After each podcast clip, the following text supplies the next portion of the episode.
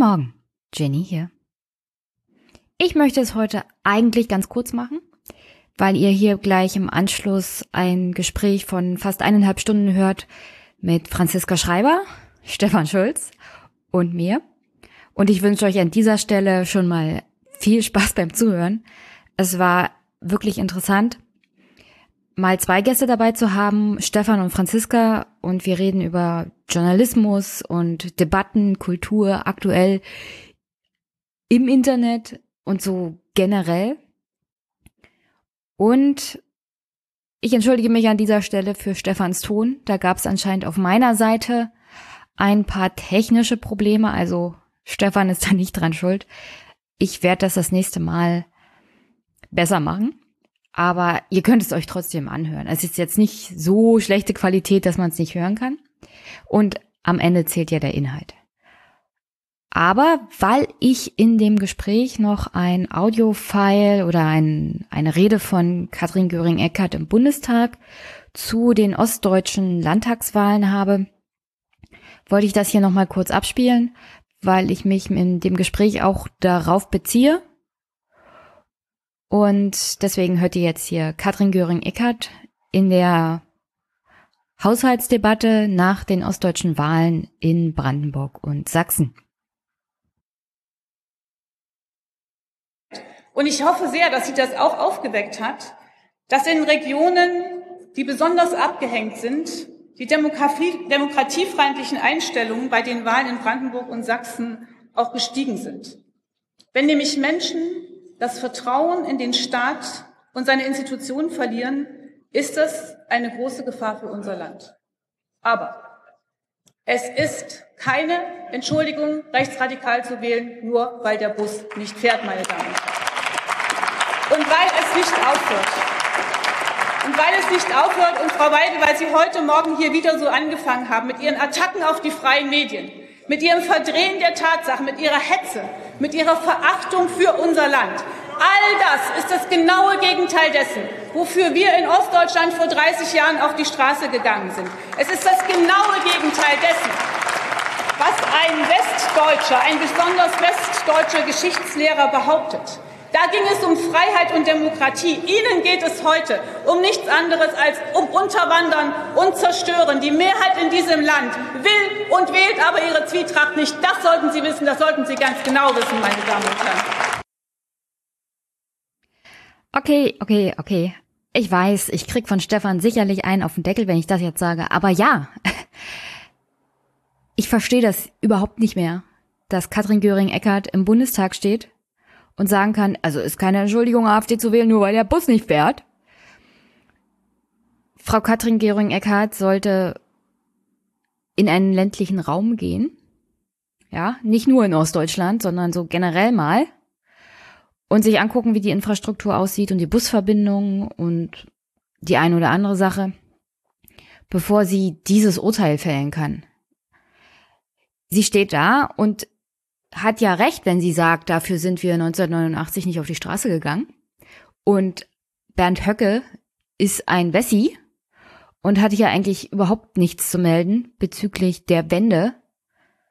Gleichzeitig hat sie aber offensichtlich keinerlei Verständnis für die Lebensrealität im entvölkerten ländlichen Raum.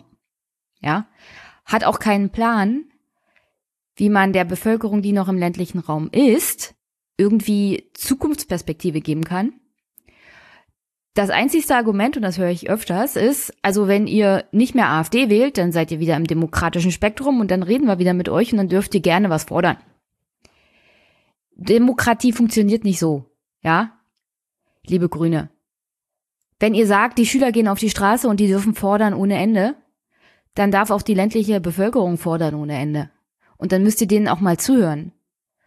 Und ich weiß, es gibt Leute, die sind der Meinung, also so Protestwähler, das ist jetzt, das nehmen wir mal nicht ernst. Das kann man so lange nicht ernst nehmen, bis die AfD hier bei 40 Prozent ist. Und ich weiß, auch Stefan ist der Meinung, dass die AfD ihr Potenzial da schon ausgeschöpft hat.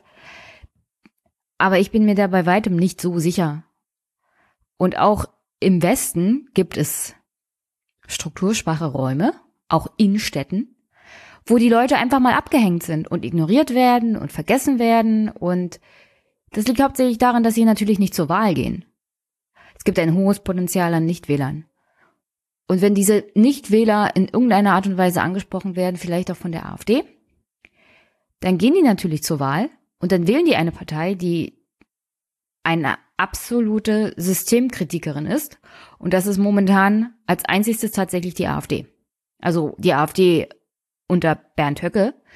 Die AfD des Flügels ist eine Partei und ich werde mir da auch hin und wieder mal noch Reden von Höcke anhören müssen und den ein unter anderen Schnipsel hier wahrscheinlich einbauen müssen. Wie der redet, das ist so wirklich absolut kapitalismuskritisch, was man so früher von der Linken gehört hat und das nochmal auf 100 gedreht. Natürlich vor dem Hintergrund dieses nationalsozialistischen Gedankenguts, aber dennoch eine bestimmte Wählerschaft wird das ansprechen, auch im Westen. Und ich würde mich nicht darauf verlassen, dass die AfD da bei 14 Prozent ihr absolutes Maximum erreicht hat. Vor allem nicht, wenn ich mir angucke, was jetzt beim Thema Klimapolitik rausgekommen ist. Es ist ja nicht so, als ob die Wähler der SPD und der CDU dann wirklich alle zu den Grünen laufen, weil sie enttäuscht sind von diesem Klimapaket. Da ist dann auch viel irrationales, wütendes Wählerschaftspotenzial, ja. Und ein Teil dieser Wähler wird zu einer Partei rennen, die die AfD ist. Vielleicht nicht zwangsweise die AfD, vielleicht gibt's hier in fünf Jahren noch eine ganz andere Partei. Aber dieses also dieses Emotionale wirst du aus dem Wähler auch nicht rausbekommen. Und die Argumentation kann nicht sein, liebe Leute, nur weil euer Bus nicht fährt, habt ihr kein Recht, die AfD zu wählen. Oder nur weil euer Bus nicht fährt, habt ihr kein Recht auf Protestwahl. Die Sache ist auch, das wird sich dann natürlich verfestigen. Also dieses Wahlverhalten verfestigt sich umso mehr Leute wie Katrin Göring-Eckardt im Bundestag stehen und sagen, also euch nehmen wir jetzt nicht ernst, weil AfD wählen heißt halt Nazis wählen und damit seid ihr sozusagen als demokratische Wählerschaft delegitimiert. Habt so und so kein Recht auf demokratische Wahlen und euch können wir jetzt mal ignorieren. Ja. Was die AfD im Bundestag macht, was sie bei Facebook macht, also dieses Aufhetzen und dieses auch Verfestigen der Wählerschaft bezüglich ihrer Wut und ihrer Enttäuschung. Das ist natürlich, das fällt der AfD so leicht, weil Parteien wie die von Frau Katrin Göring-Eckardt einfach mal den Rücken zudrehen und der Meinung sind, also mit euch, mit euch Wählern müssen wir jetzt nicht reden. Nicht mit der AfD zu reden ist eine Sache, ja.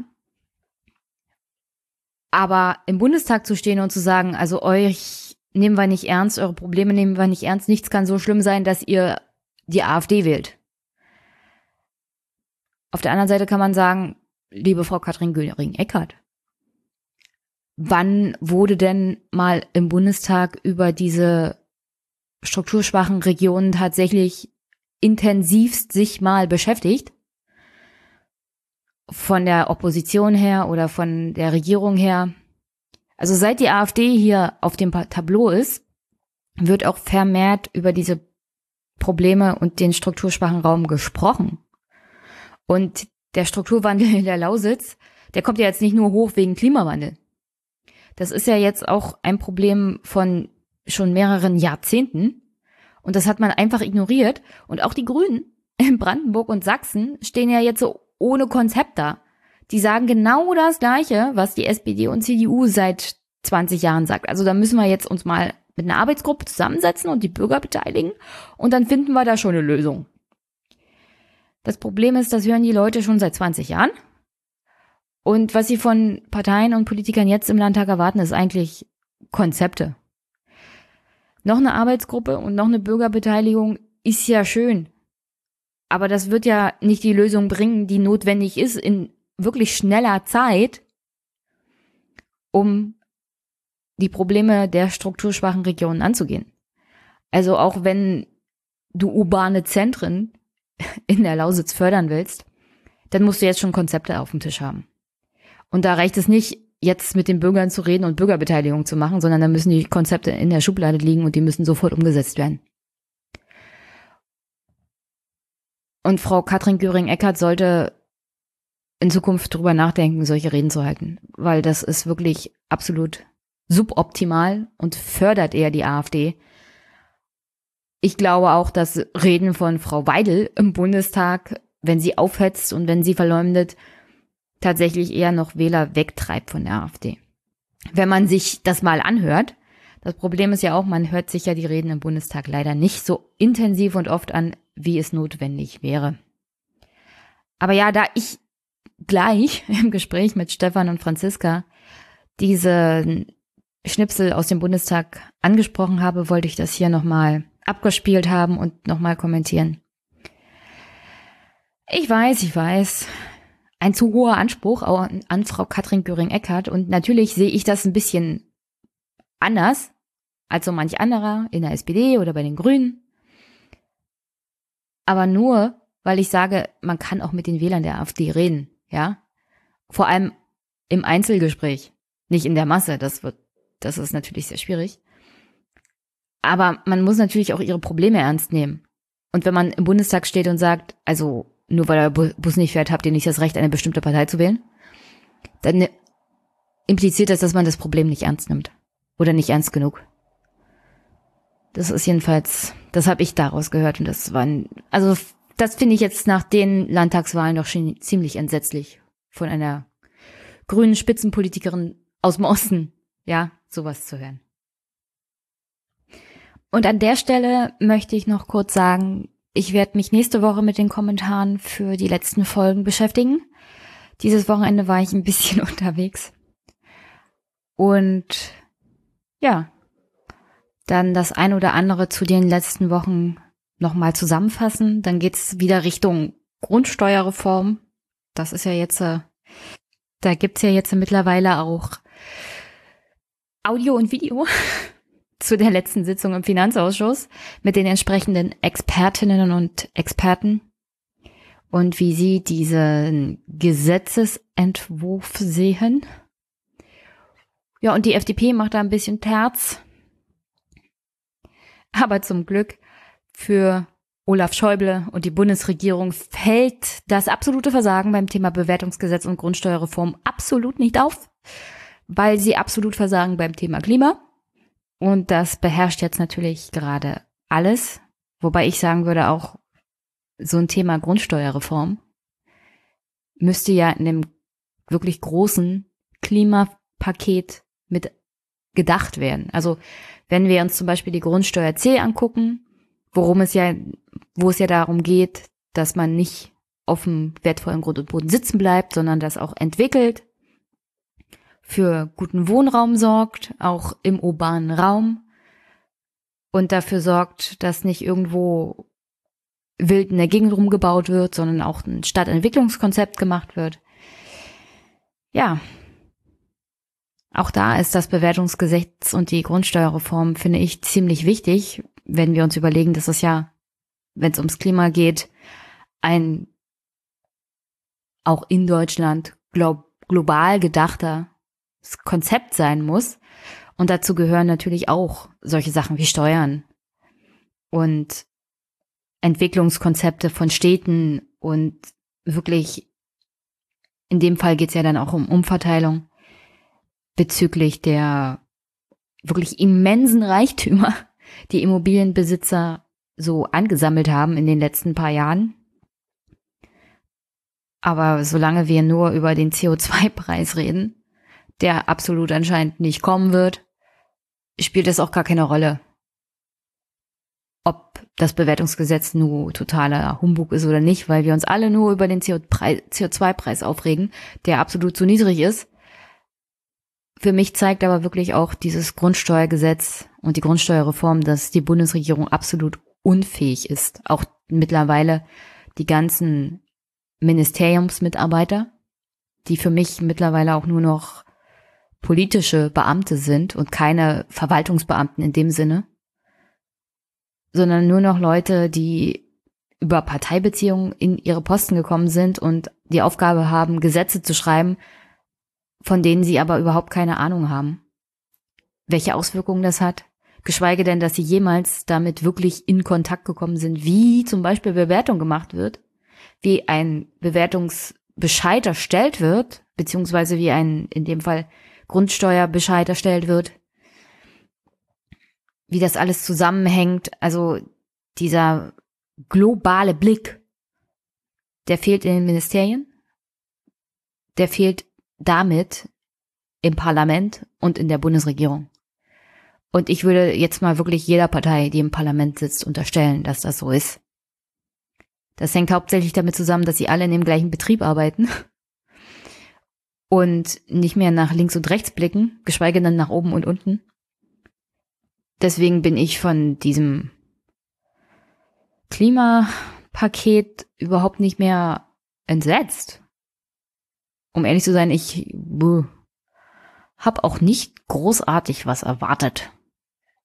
Ich glaube, die Bundesregierung ist gar nicht mehr dazu fähig, in irgendeiner Art und Weise Entscheidungen zu treffen, die wirklich Konsequenzen haben. Geschweige denn Gesetze zu schreiben, die noch irgendwie miteinander zusammenpassen und das große Ganze sehen.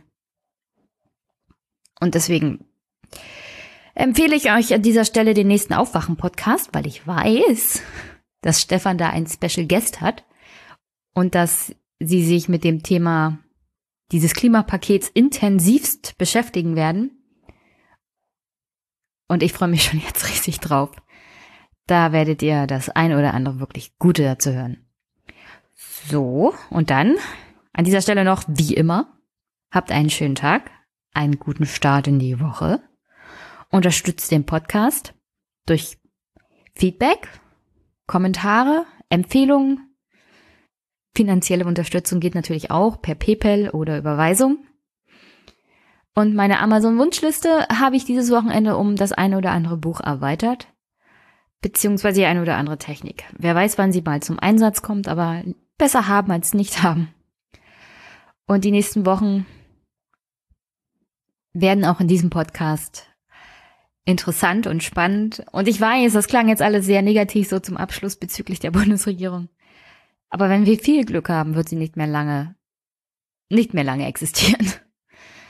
Vielleicht bricht ja das eine oder andere auf nach einer Neuwahl mit einer neuen Koalition. Schwarz-Grün wäre ja auch mal eine Option, ein bisschen Leben in die Bude zu bringen. Auf alle Fälle ist die Große Koalition die absolute Verwaltung von Unfähigkeit. Und mit den Grünen hat man wenigstens das Potenzial, dass frische Luft reinkommt.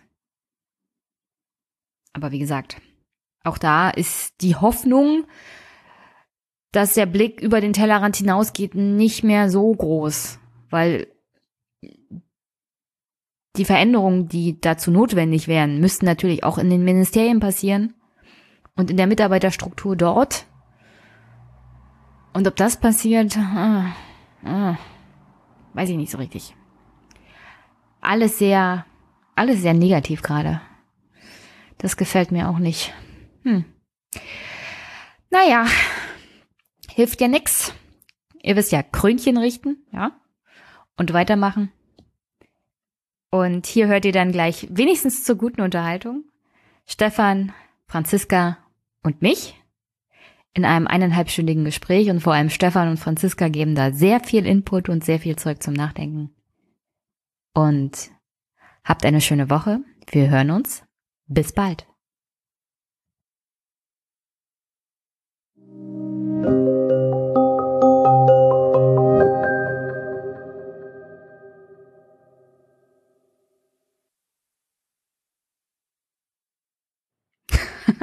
Hallo, hier ist die Jenny und ich habe mir heute zwei Gäste eingeladen. Einmal den Stefan. Hi Stefan.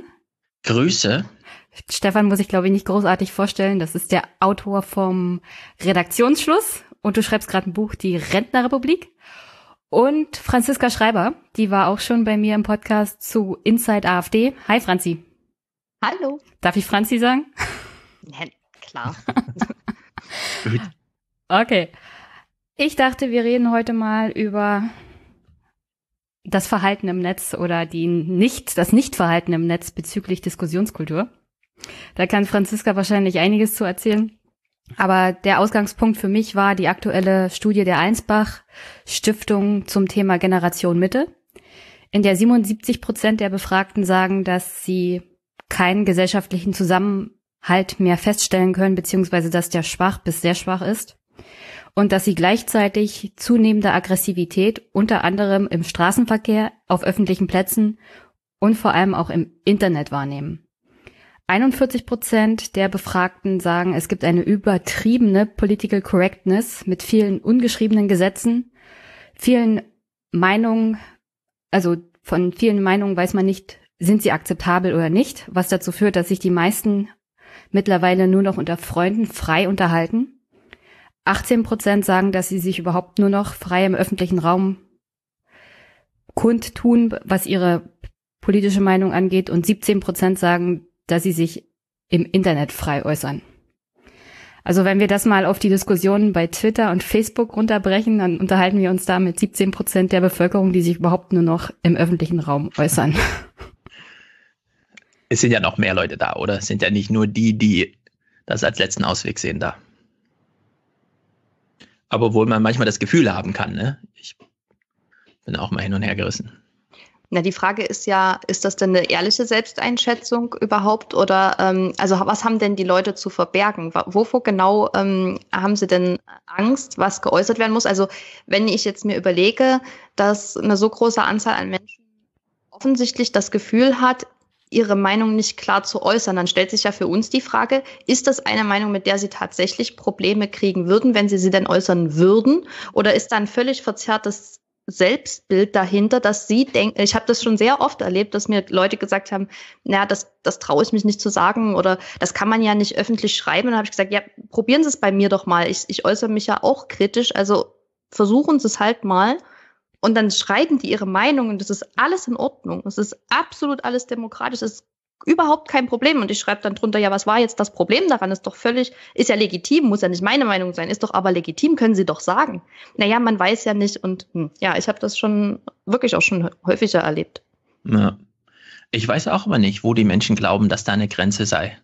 Weil klar, wir, sie haben jetzt nicht äh, sozusagen Free Speech als Artikel 1 im Grundgesetz, aber solange man jetzt nicht ethisch, äh, ethnisch konkret wird und volksverhetzend oder persönlich beleidigend, ist ja im Grunde äh, schon mal eine recht große Spanne möglich. Ne?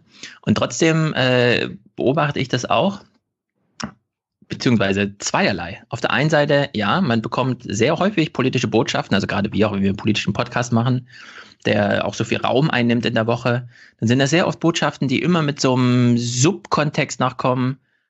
Ich traue mir das jetzt mal. Oder ich als Handwerker erlaube mir jetzt auch mal hier im akademischen Kreis irgendwie eine Meinung zu haben. Ne?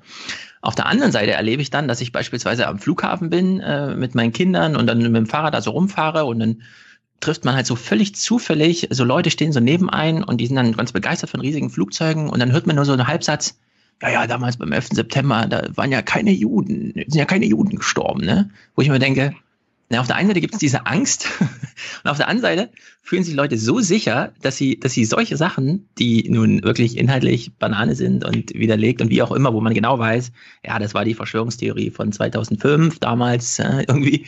Das ist aber trotzdem sagbar, ja. Also es ist so, die Bandbreite an ähm, Angst ist also Angst, unglaublich viel Angst, aber trotzdem auch unglaublich viel ist einfach sagbar. Es ja. ist, es ist rechtlich sagbar, nur das Problem ist, und da ist Twitter, glaube ich, ein gutes Beispiel, und da hat Franziska ja gerade erst wieder einen Shitstorm erlebt, weil sie bei Studio M war.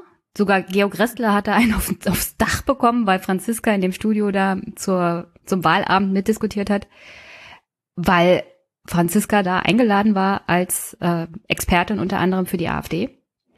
Und da gab es unheimlich viele Kommentare, so nach dem Motto, Franziska Schreiber ist nicht richtig aus der AfD ausgetreten, ist noch im Spektrum der neuen Rechten und das sei ein Stunt gewesen, aus der AfD auszutreten, um, naja, du kennst die Kommentare.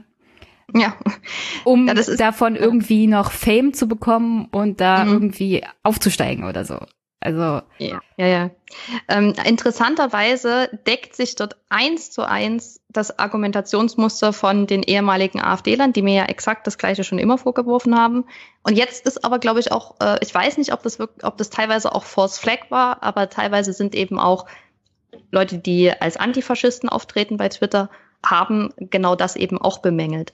Und ähm, ich glaube, äh, wenn wir nochmal, wenn wir diese Studie, das finde ich ganz interessant, dass nur so wenige Leute sich im Internet überhaupt bereit sind zu äußern. Und das würde im Endeffekt ja alles erklären, wenn wir uns überlegen, dass es vielleicht wirklich so eine gewisse Scheu davor gibt, gerade bei sehr vorsichtigen, sehr bedachten Menschen, gerade bei Leuten, die vielleicht eher bescheiden sind, weil sie sagen, na, also ich kenne mich mit dem Thema jetzt nicht so gut aus, Klammer auf Dunning-Kruger, Dunning, ne, Klammer zu.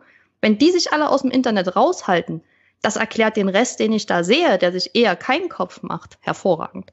Weil wenn, wenn das, wenn, wenn das quasi diejenigen sind, die sich eher keinen Kopf darüber, darüber machen, ähm, wen sie vor den Kopf stoßen, ob sie überhaupt genug Ahnung dafür haben, sich zu äußern, ob dieser Ton, den sie gerade anschlagen, überhaupt angebracht für eine Debatte ist, wie formuliere ich ein Argument, wie begründe ich meine Meinung. Wenn das Leute sind, die sich darüber eher keinen Kopf machen, das würde ganz genau erklären, was wir gerade für eine, was für eine äh, Kultur wir da vorfinden. Und ehrlich gesagt finde ich diese Studie in diesem Punkt eher beruhigend, insofern, dass sie ähm, ja sagt, dass eine ganz groß, dass ein ganz großer Teil von Menschen da draußen ist, der sich gar nicht traut, in diesen Diskurs einzusteigen, was ich, ne, so wie er jetzt gerade auch eskaliert ist, absolut verstehen kann. Ähm, aber das sagt ja, ähm, das ist nicht repräsentativ, was ich da sehe. Und das ist je nachdem, ja. an manchen Tagen ist das ein sehr beruhigender Gedanke, den ich jetzt mitnehmen werde, auf jeden Fall.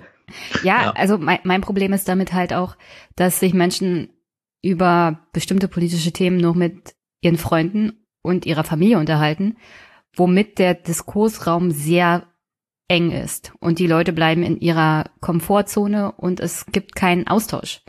Also diese absolute Privatisierung des Politischen beim Diskurs, weil sich keiner auch in dieses Internet traut, aus verständlichen Gründen erstmal, weil wir eine alternde Bevölkerung haben, die vielleicht gar nicht so den Zugang hat zu Twitter oder Facebook. Und dann ist ja diese Trennung auch von diesen zwei Plattformen. Also ich kenne Leute, die sagen, ich fühle mich auf Facebook wohler und ich werde mhm. auf Twitter mehr angegriffen für meine Meinungen oder Äußerungen als bei Facebook. Und Aber da würde ich gerne noch mal einen Schritt zurückgehen, also bevor wir sozusagen die Binnendifferenz, wie man im Internet diskutiert, weil den äh, Fokus, den Franziska legte gerade, den, der fiel mir auch auf, ich hätte ihn auch nochmal angesprochen, mhm. weil ähm, wenn man so wie ich ähm, viel im Internet kommuniziert, beispielsweise durch zweimal Podcast pro Woche und dann noch der ganzen Nachbearbeitung, die da kommt, und dann führt man aber noch ein normales Leben. Also äh, wenn ich die äh, vor die Haustür trete, ja, um meine Kinder abzuholen, um einkaufen zu gehen oder so, äh, treffe ich sehr viele Menschen, die mich, die ich mehr oder weniger kenne. Ja? Bei manchen ist das einfach, ist die Eltern der besten Freunde, äh, von wo die Kinder einfach beste Freunde sind, oder halt äh, so Leute aus der Schule, Kindergarten, keine Ahnung. Mir fällt auf Anhieb keiner von denen ein, wo ich sagen würde, ja, der ist bei mir bekannt als äußert sich im Internet irgendwie, ja. Also es ist überhaupt eine öffentliche politische Diskussion, ist bei denen so weit weg, wenn jetzt nicht wirklich ein Wahltermin ansteht und ein Mega-Thema durch Deutschland getrieben wird, ja.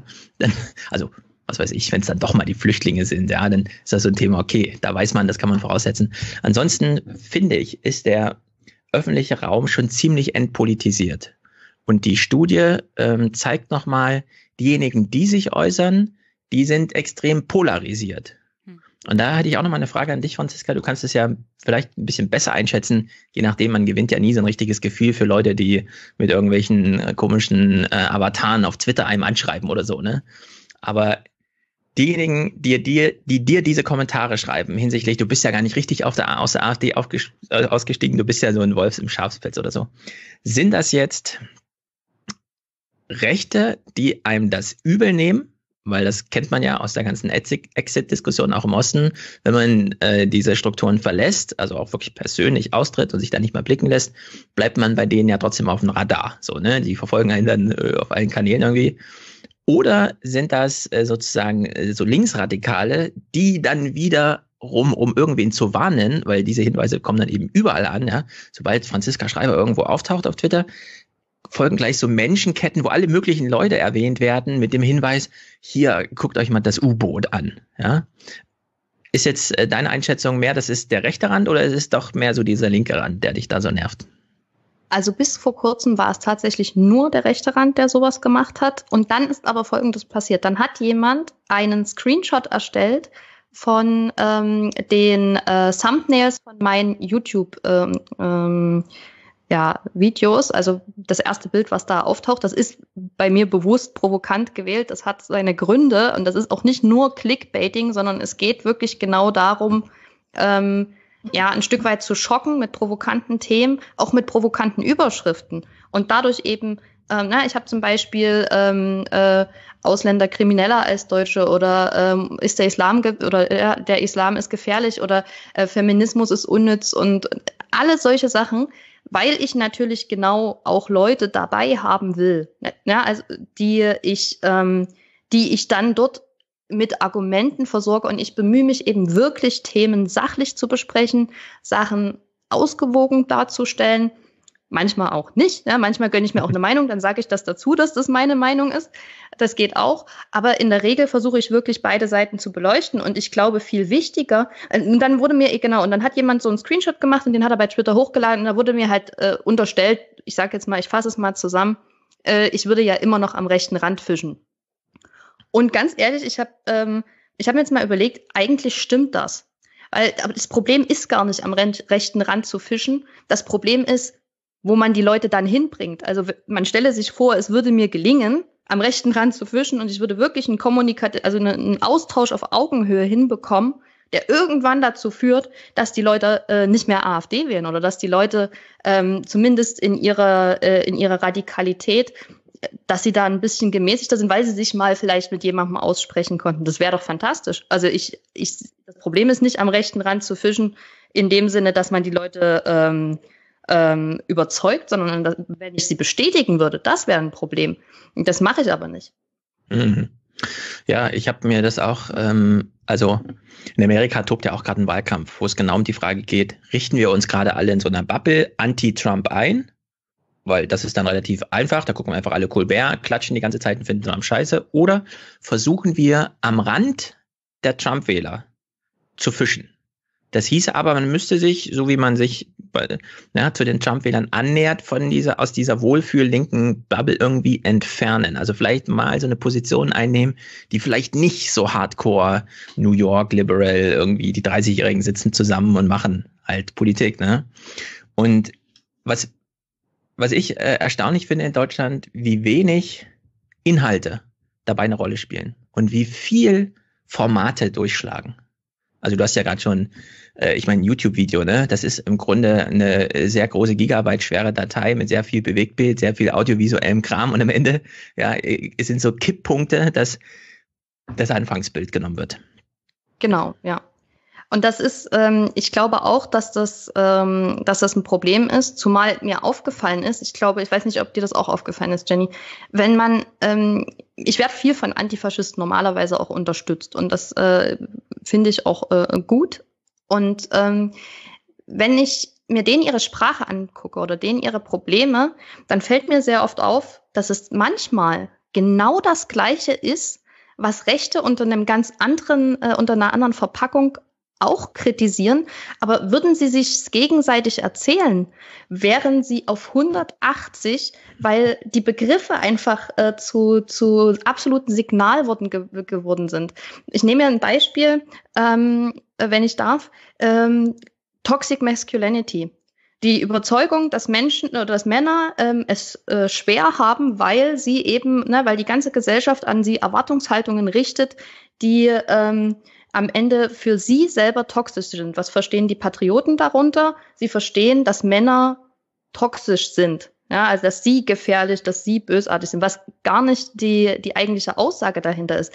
Worüber beschweren sich aber Männer, sobald man ihnen irgendwas über ihre Privilegien sagt, sofort, dass sie es ja auch sehr schwer haben in anderen Bereichen. Also sie erzählen einem genau die Geschichte von Toxic Masculinity, aber wenn sie das Wort hören, rasten sie aus. Und genau das auf der anderen Seite.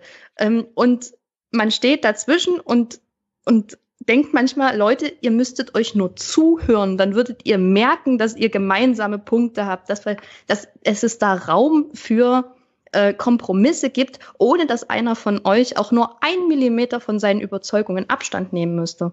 Und das ist, ähm, das ist teilweise wirklich äh, zum Verzweifeln, gerade wenn man die Sprache sozusagen von beiden spricht, dann ist das manchmal wirklich, ja, traurig. Es ist, äh, das ist mir vor allem aufgefallen, sehr unversöhnlich, wenn darüber geredet wird. Und ich glaube, das hat Stefan ja auch gesagt, die, die Leute, die da miteinander versuchen zu kommunizieren, sind unglaublich polarisiert. Ich meine, du hast da ein Video gemacht zum Thema äh, die, zum Thema Fahne, deutsche Flagge. Und dein Argument war ja, das auch positiv zu besetzen, beziehungsweise sich das von den Rechten zurückzuholen. Was, woran ja auch Linke größtes Interesse haben müssen, wenn man sich überlegt, was diese Farben historisch eigentlich bedeuten und wofür die mal gestanden haben und was, was daraus historisch teilweise gemacht wird. Und nur weil man eine Deutschlandfahne zum Beispiel während der WM oder EM schwenkt, heißt das nicht, dass der Nationalismus wieder auf dem Vormarsch ist. Ja. Und aber aber diese absolute Abwehr von diesen von alleine schon den Farben führt dazu, dass sie den Rechten praktisch in die Hände spielen. Also man kann solche, solche Sachen gar nicht mehr positiv besetzen, fernab des rechten Spektrums. Zum Beispiel das, die Diskussion um das Thema Heimat. Ja? Ja. Mhm. Wo, wo in Österreich ein Bundespräsident äh, von den Grünen gewählt wurde, weil er das Thema Heimat für sich auch wieder und für die Partei positiv besetzt hat. Dass Heimat halt mehr bedeutet als äh, hier sind alle die, die geboren sind oder alle anderen sind fremd und das ist unsere Heimat, sondern dass andere Menschen das Deutschland auch zu ihrer Heimat machen können. Ja. Mhm. Und das ist ja zum Beispiel auch Patriotismus, ja. Das ist ja. genau das, das, die, die, das, was ich versuche zu sagen, ist, wenn ich von einem Verantwortungspatriotismus spreche, wenn ich mich das denn mal online traue, denn ich weiß genau, da habe ich eine Diskussion an den Hacken, die kann Tage in Anspruch nehmen, ähm, dann meine ich doch damit, ich bin ja stolz auf die Entwicklung, die Deutschland derzeit nimmt, mit den Freiheiten, die wir haben, mit der Ehe für alle, mit dem, was 2015 in Deutschland geleistet worden ist, mit all diesen Sachen.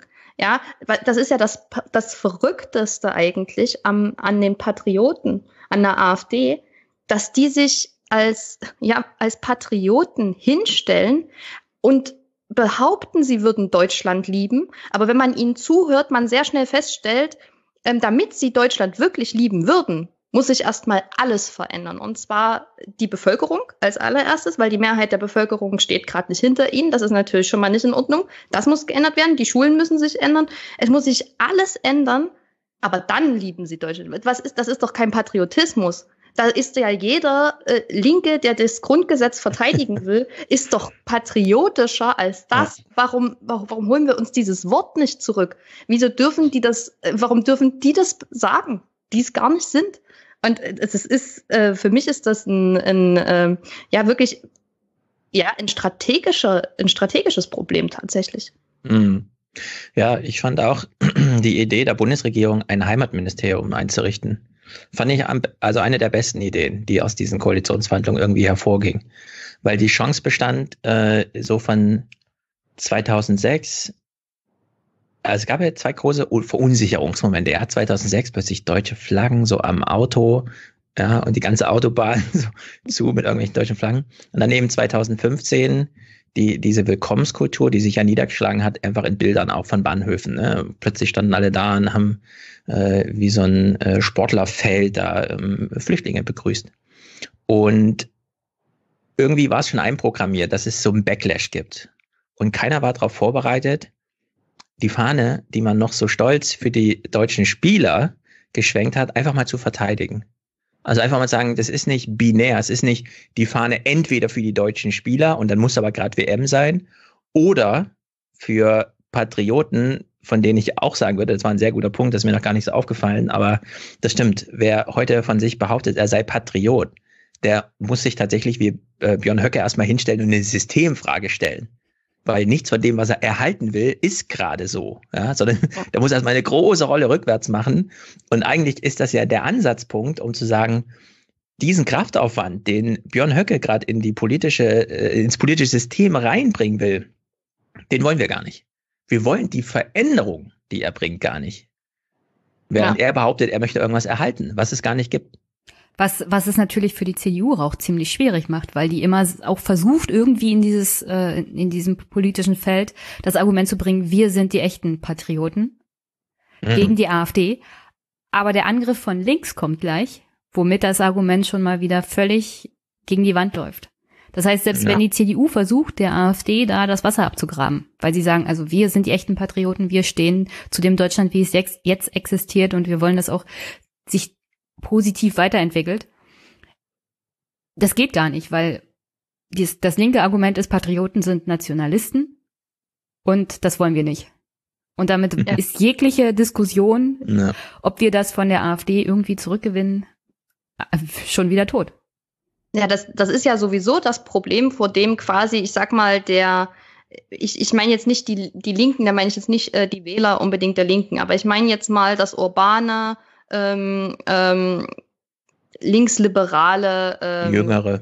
jüngere Publikum, das glaube ich sehr stark ähm, den ähm, ja den Diskurs doch bestimmt äh, im politischen Sinne, wenn wir es jetzt nicht gerade mit AfD-Lern zu tun haben. Ja? Also der größte Antipol ist, glaube ich, dieses urbane junge Publikum. Und ähm, die das habe ich zumindest so erlebt, lassen generell der CDU äh, wenig Handlungsoptionen oder den, äh, den ähm, ja, den bürgerlichen Parteien, weil auf der einen Seite äh, darf man sich ja nicht bei der AfD anbiedern. Das heißt, man, wie sollen denn genau, wie ist das Konzept, Wähler von der AfD zurückzubekommen? Also wir können jetzt nicht, meiner Meinung nach, können wir nicht sagen, fünf, sechs Millionen AfD-Wähler, das bleibt jetzt so. Das kann ja nicht unser Anspruch sein. Oder ist das unser Anspruch? Dann, dann, dann müsste man mir das mal erklären, weil das hat mir auch noch nie jemand so genau beschrieben, wie das jetzt funktionieren soll. Und das Problem ist ja, die bleiben ja nicht, das bleiben ja nicht fünf bis sechs äh, Millionen AfD-Wähler in ihrem jetzigen Stadium, sondern durch das Klima, was innerhalb den ihrer Blase wiederum herrscht, radikalisieren die sich ja im, im Drei-Wochen-Schritt. Und ähm, wir können darauf nicht, nicht einwirken wollen. Auf der anderen Seite ist aber auch das Problem, und da sind wir wieder beim, äh, beim öffentlichen Raum, wir haben keine Agora, sag ich mal, oder kein, wir haben kein Forum mehr. Wir haben gar keine Plattform dafür. Der öffentliche Raum ist, äh, ist so parzellenartig geworden, es hat sich so äh, vereinzelt, ähm, dass, dass wir gar nicht mehr wissen, wie die Bevölkerung, oder dass wir gar kein, dass wir gar keinen Überblick mehr über die gesamtdeutsche Diskussion haben. Wir wissen, wie unsere Bubble über dieses Thema gesprochen hat. Wir wissen nicht, wie Deutschland über ein Thema gesprochen hat. Und das rauszufinden, das ist, äh, das kann vielleicht irgendein Soziologe drei Jahre später schaffen, aber wir können das nicht tagesaktuell wissen, wie die Stimmung in der Bevölkerung zu irgendwas ist. Und das ist was, was mir ziemliche Angst macht, weil da eben auch sehr vieles an uns vorbeigehen kann, was wir gar nicht bemerken, weil wir uns alle auf Twitter gegenseitig blocken, sobald jemand irgendwie eine Meinung hat, die unserer nicht in den Kram passt. Und das ist das, ja, also ich persönlich sehe lieber, was mein politischer Gegner gerade sagt, macht und äh, tut, als da, dass ich das nicht mitbekomme. Mhm. Wobei die CDU da auch gerade die Erfahrung macht, dass ähm, sie äh, zu beiden Seiten Wähler verliert. Also sobald Kinder von ihren Eltern den Haushalt verlassen und vom Dorf in die Stadt ziehen, also äh, bricht einfach dieser generationale ich wähle wie meine Eltern, bricht dann einfach. Das dauert dann ein, zwei Wahlen und dann ist es völlig unv unvorstellbar, dass die, man da immer noch CDU wählt. So, und äh, die CDU verliert eben an die linke Seite recht viel, allein durch demografische Veränderungen, vor allem Urbanisierung. Gerade in dem Moment, wo man äh, alt genug ist, um selbst zu wählen, taucht man plötzlich in der Großstadt auf, weil da die Universitäten sind. Aber da würde ich nicht sagen, sie verliert an die linke Seite, sie verliert an die Grünen. Genau, da verliert, ne, genau, das meine ich. Sie verliert so an dieses grundsätzliche, es gab jetzt auch in Leipzig und Dresden Direktwahlmandate von Grünen hm. Landtagsabgeordneten. Ne? Also das ist, ähm, Urbanisierung schlägt dann sogar noch Ostdeutschland als Strukturphänomen sozusagen. Das wird aber nicht diskutiert. Da kommt dann mal dieser Matthias Jung, dieser Parteienforscher, und rechnet das den CDU-Leuten vor. Das ist aber öffentlich, also da kümmert sich kein Journalist drum. Das Verlieren an die rechte Seite ist ein Megathema. Ja, weil man hat irgendwie anstehende Landtagswahlen in Ostdeutschland gehabt, jetzt ein halbes Jahr, und es steht immer noch eine an. Und das wird mega thematisiert. So, also wir haben so einen Journalismus, der anstatt eben beispielsweise einfach mal so eine Prämisse zu setzen, wie du eben, Jenny, einfach mal so ein Studien, äh, so, so ein paar demoskopische Zahlen, ja, wo einfach mal drin steht, äh, Zusammenhalt ist zum Beispiel ein Problem, das macht Menschen Sorgen. Nee, da geht man sofort ins Partikulare, ja, wie du das jetzt gesagt hast, Franziska, man sucht sich sofort die Filterbabbeln raus, die man so anstechen will und schreibt dann so irgendwie so passend Überschriften für die, ja. Irgendwie, keine Ahnung, schon wieder eine Zusammenarbeit zwischen CDU und AfD in irgendeinem Kreis, keine Ahnung. Und dann hat man so Oder SPD, heute, heute war das Thema SPD. Oder, oder SPD, genau, Rügen. die hat ja auch noch mit Arbeiterschaften so ein großes. Äh, ja, ja es ist auf kommunaler Ebene eine Zusammenarbeit auf Rügen bezüglich bestimmter Projekte.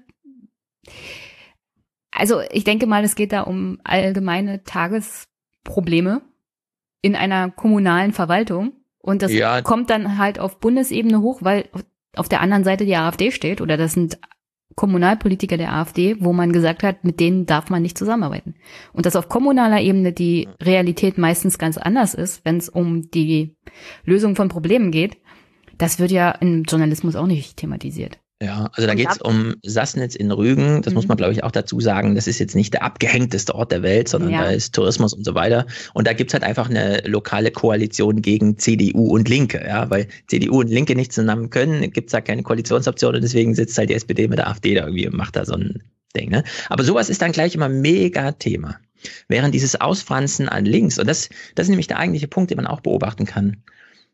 Eigentlich hat sich die Gesellschaft schon erheblich nach links bewegt dass äh, solche Aussagen wie von Tönnies solche Wellen verursachen, das ist doch auch neu. Ja, das wird dann so an Tönnies festgemacht, aber dass es da so einen allgemeinen Shift gibt und dass man sich vielleicht auch die Veränderung im linken Lager mal anschauen könnte und nicht immer nur die Radikalisierung im rechten, ich verstehe nicht so ganz, wo die Faszination da immer herkommt. Ne? Also ich bin fasziniert, zum Beispiel jetzt vom, beim letzten Gespräch, Franziska, als du auch mit Jenny darüber sprachst, dass du da zehn Stunden am Tag Facebook, ja, also wo sozusagen dieses ganze Filterbubble-Argument mal so richtig handgreiflich wird. Solche Sachen, ja, die faszinieren mich dann auch, aber irgendwie so gesamtgesellschaftlich interessiert mich eben auch die, dieser, dieser, dieses der linke Rand der CDU sozusagen, ja, gerade wenn die Grünen bei 22, 23 Prozent sind. Aber da gibt's irgendwie keine Attraktion. Kann natürlich daran liegen, dass es einfach nicht radikal genug ist oder dass es dann nicht zu sehr um Menschen geht, die man am liebsten als Opfer irgendwie, keine Ahnung, ja, das ist ja schon so ein bisschen, die Leute interessieren sich für True Crime und das kriegen sie bei der AfD irgendwie geboten. Keine Ahnung, aber diese Attraktivität des, des rechten Lagers für Medien, die, die verstehe ich irgendwie nicht. Na, warum sollte auch die Abwanderung von der CDU zu den Grünen irgendwie interessant sein? Ich meine, das ja, ist weil, jetzt auch kein da ums Klima geht, das uns alle irgendwie betrifft und so, weißt du? Ja, aber ja. es ist doch schon ganz klar festgehalten in der allgemeinen Gesellschaft, dass die CDU das offenbar nicht lösen kann. Also gehen wir zu den Grünen und die Grünen lösen das dann für uns.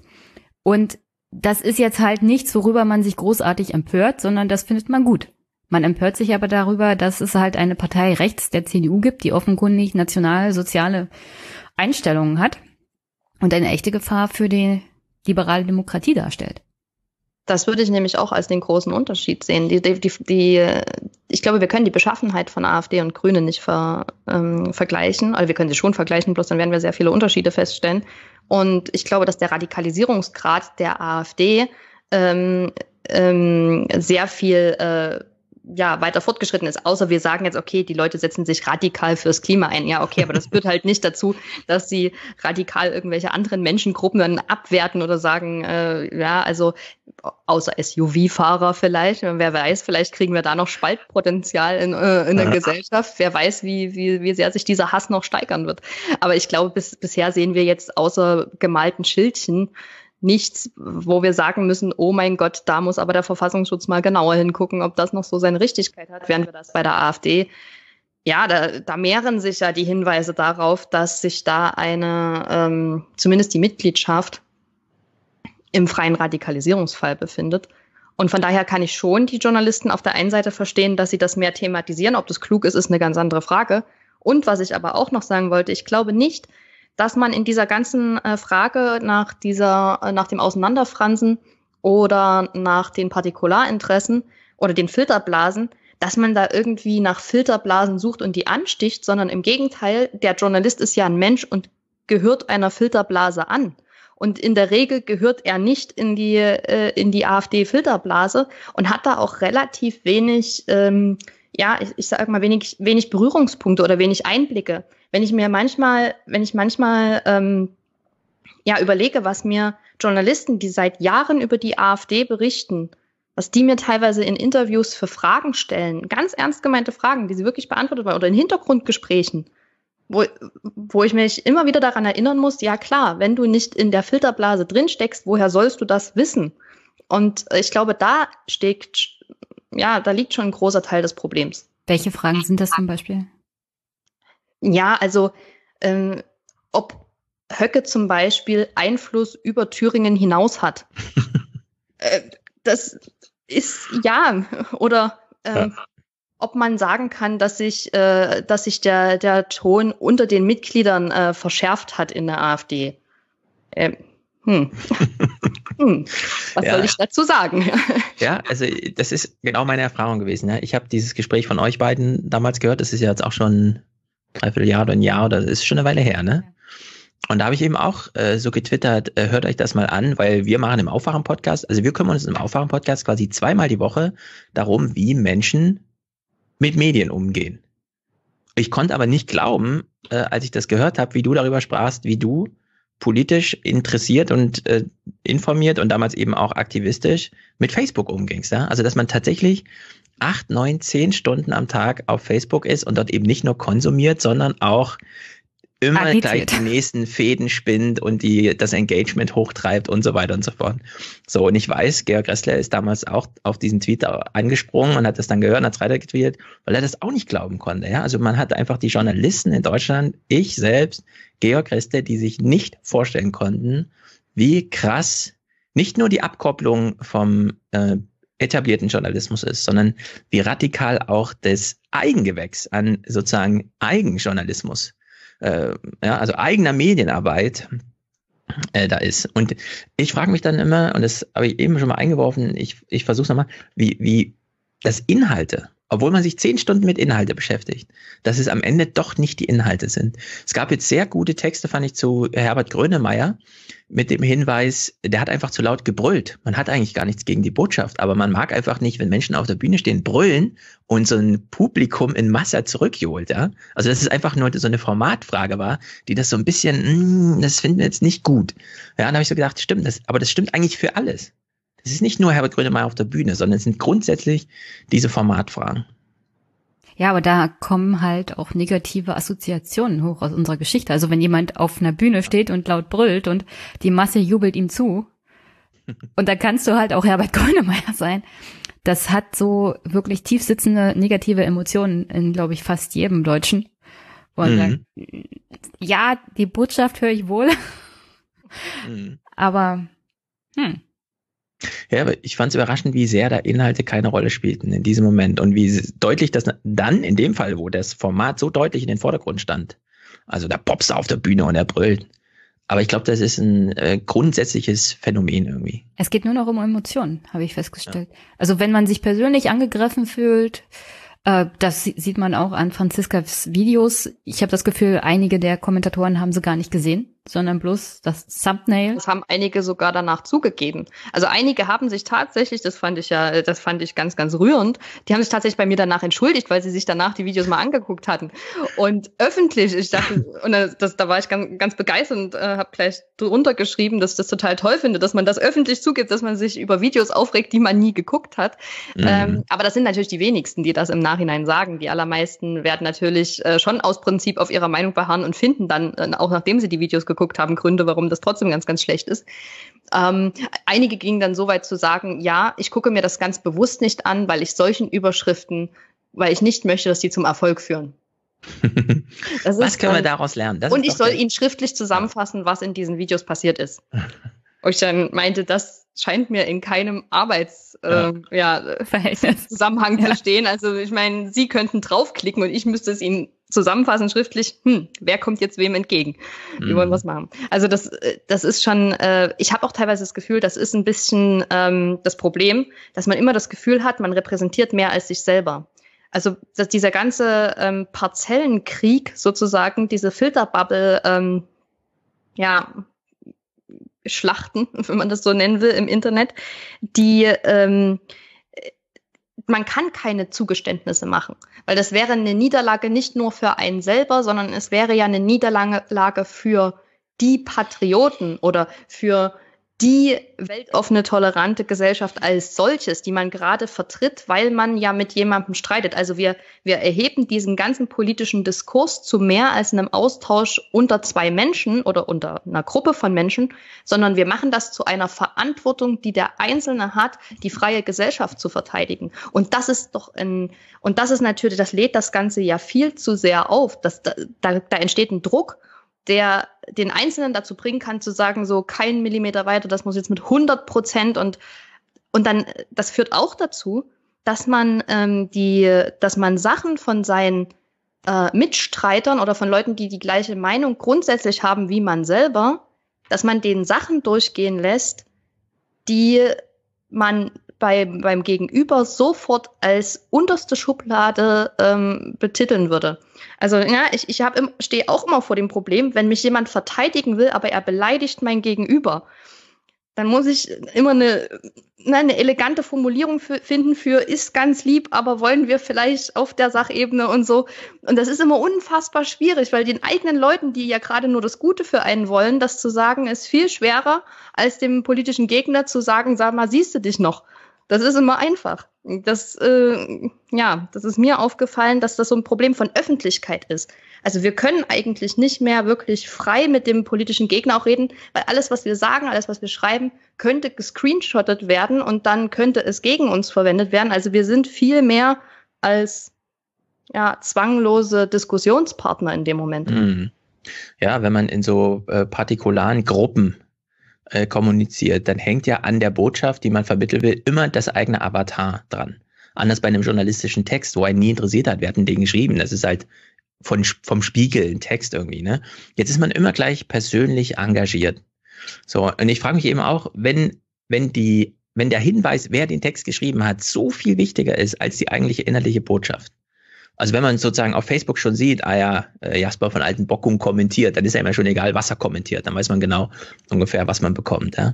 Und ich frage mich so ein bisschen, ob man nicht da tatsächlich eine Strategie draus entwickeln kann, äh, worüber wir vorhin sprachen, dass man dann wirklich mal sagt, äh, lieber Herr Höcke, ähm, du kannst dich gerne als Deutscher gerieren, aber ich bin auch Deutscher. So, und wenn du eine Demo machst mit Ich bin das Volk, dann sollte vielleicht die Gegenseite überlegen, ob sie auch mal eine Demo macht und sagt, nee, wir sind das wir Volk. Sind also richtig mit diesem, wir sind das Volk, ja? also wir sind noch Volker, genau. Also wir sind das aktuelle Deutschland, du bist dieses alte Deutschland. Also dass man diese Konnotation einfach mal hinbekommt. Da braucht man eigentlich gar keine Argumente, sondern es geht nur um die Botschaft, wir sind das Volk. Ja? Also um sozusagen das, was er behauptet, einfach mal abzulehnen mit der Botschaft, nee, wir. Ja, das hat man ja, glaube ich, in Chemnitz so ein Stück weit versucht mit diesem Wir sind mehr. Ja, also ich, weiß, ja, glaub, wir sind mehr ist ein sehr guter Spruch. Ja. ja, und das ist ja auch wahr, aber das ist eben noch nicht alles. Also eigentlich müsste man sagen, wir sind jetzt, weil die derzeitige Situation repräsentieren wir. Also wir sind diejenigen, die stolz auf das sind, was ist. Und du bist stolz auf etwas, was du dir gut vorstellen kannst, aber das ist halt nicht das, wie wir leben.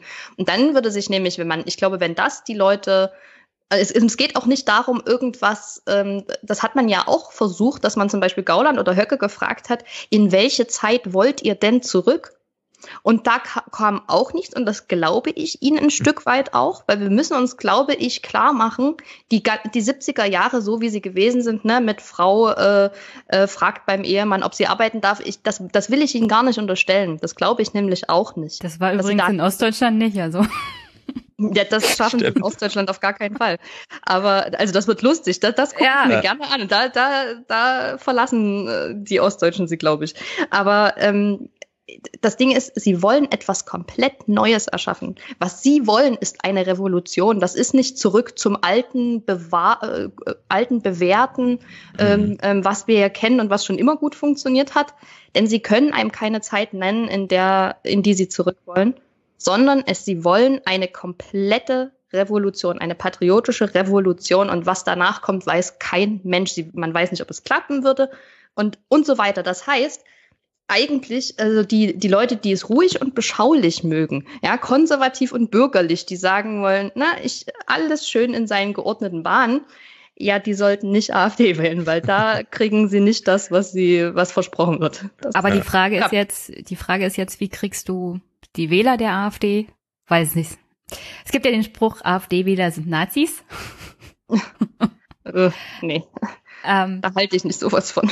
Ja, ich habe das mit Absicht gesagt. So halte ich das auch nicht. Ich habe das argumentiert mit dem Hinweis. Und das übrigens jetzt, wo, wo du mich so provozierst, Jenny, sage ich es nochmal. Ich habe ja nicht gesagt, dass du das gesagt hast. Ja, ja, aber wir, wir haben doch jetzt diese neuen Studien, beispielsweise Katja Salomo, die sich mal angeschaut hat, Abwanderung führt zu einer Alterung der Gesellschaft, zu einer Vermännlicherung der Gesellschaft und zu einer Homogenisierung der Gesellschaft im kleinen Rahmen, also das Dorf und je nachdem, wie weit der Supermarkt weg ist. Und es ist gar nicht die Inhalt, also die persönliche Einstellung wird geprägt von der demografischen Lage, in der man lebt. Ja. So, und deswegen lege ich auch nochmal Wert drauf, wer Nazis wählt, bekommt eben eine Nazi-Regierung.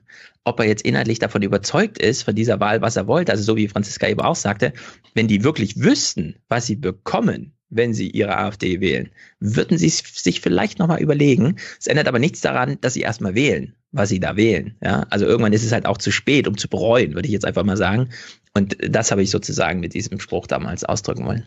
Na, ich wollte eigentlich auch darauf hinaus, dass ich die Tage jetzt wieder eine Diskussion hatte, unter anderem mit Frau Esken, zu dem Thema, ich sehe das ja so, dass nicht alle, die AfD wählen, Nazis sind weil die Beweggründe sind ja, wie du gesagt hast, eigentlich ganz andere. Und die meisten Menschen sind halt so irrational und machen sich keine Gedanken darüber, was sie da wählen, weil erwarten, dass die AfD was ändert, tun die wenigsten, wenn man sich mal die Umfragen anguckt. Und wenn Frau Göring-Eckardt im Bundestag steht und sagt, also nur weil der Bus fährt, ist es keine Ausrede, AfD zu wählen. Dann zeigt mir das auch, dass sie von der Realität der Leute, die die AfD wählen, wenig Ahnung hat. Also es hilft nichts zu sagen, also kein Bus heißt jetzt nicht, ihr dürft AfD wählen, sondern für mich heißt das nur, dass sie sich mit dem Problem nicht beschäftigt und offensichtlich auch keine Lösung anbietet. Also die Lösung, die mir auch Frau Esken da und die anderen, die mitdiskutiert haben, gegeben haben, ist, also die müssen erstmal aufhören, die AfD zu wählen und dann können sie mitreden. Ja, ja sind es diese SPDler, von denen du da sprichst, oder was? Ja. ja. Das ist, äh, ach so, ja, ich, ich antworte jetzt einfach mal äh, frech, wie ich bin. Ähm, das ist äh, da steht ein, ein, ein, ein Bild dahinter, das ähm, unglaublich anmaßend ist, weil ähm, die, ich glaube auch, dass es mehr ist als nur Osten. Es ist ein, ein, teilweise ein Problem ländlicher Räume, was auch nur einer von vielen Gründen ist, die in die äh, in die Wahl der AfD mit reinspielen. Aber es ist ein wichtiger Grund. Und dazu sagen, wir nehmen eure eure euren Hilferuf der ja schon extreme Formen angenommen hat, weil die AfD zu wählen, wenn man nicht von ihr überzeugt ist, äh, ähm, das ist, da muss man, glaube ich, schon ein gewisses Maß an Verzweiflung oder Frust äh, aufgestaut haben, um das zu erwägen. Und wenn man das dann tut und die Politiker sagen einem, ihr hört jetzt erstmal wieder auf damit, äh, sonst äh, äh, äh, passiert da gar nichts, dann könnte man ja auf die Idee kommen zu sagen, okay, ähm, das ist ja das Ende von allem, was, was wir gesagt haben, wofür wir die Demokratie eigentlich verteidigen wollten gegen die AfD. Ja, dass eben Politiker nicht der Meinung sein dürften, dass sie, äh, dass sie es in der Hand haben, wie das Volk sich zu benehmen und was, wen es zu wählen hat und dass sie davon abhängig machen, ob sie gute Politik für das Volk überhaupt erwägen zu tun. Also das ist ja, das ist ein unglaublicher, ein, ein unglaubliches Unding, wenn das wirklich so geäußert worden ist. Also das ist, da, da bin ich ja jetzt richtig äh, ein bisschen wütend. Ich habe also, ich hab den Audioschnipsel auch noch da, weil ich mich da in meinem Podcast auch noch mit beschäftigen möchte. Ich glaube auch nicht, dass sie das so gemeint hat, so nach dem Motto, also wenn sie jetzt nicht mehr AfD wählen, dann besorgen wir ihnen auch einen Bus. Aber es kommt halt so rüber, weißt du? Ja, genau. Also die Kommunikationsebene ist völlig verquer. Ja. Ich will mal noch, äh, falls ich äh, Jenny da noch mal reinspringen darf, ja, eine, spring. Ich habe eine Frage äh, zu, ähm, da kennst du dich aus, Franziska, weil du diesen Streit einfach miterlebst.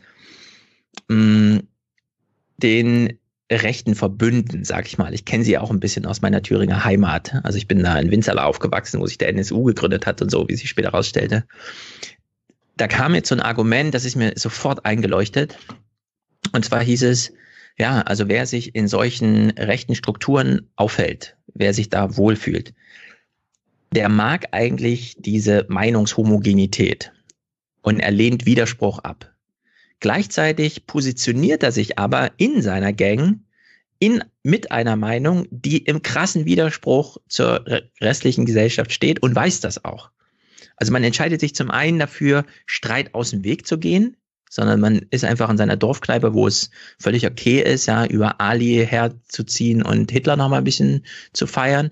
Und gleichzeitig weiß man, dass man damit gerade den größten Widerspruch überhaupt, aber nicht im nahen Bereich, sondern ja, das ist sozusagen die Botschaft an die ferne Stadt oder so, die provokante, ich bin im Widerspruch zu dir, aber eigentlich lehne ich Widerspruch ab.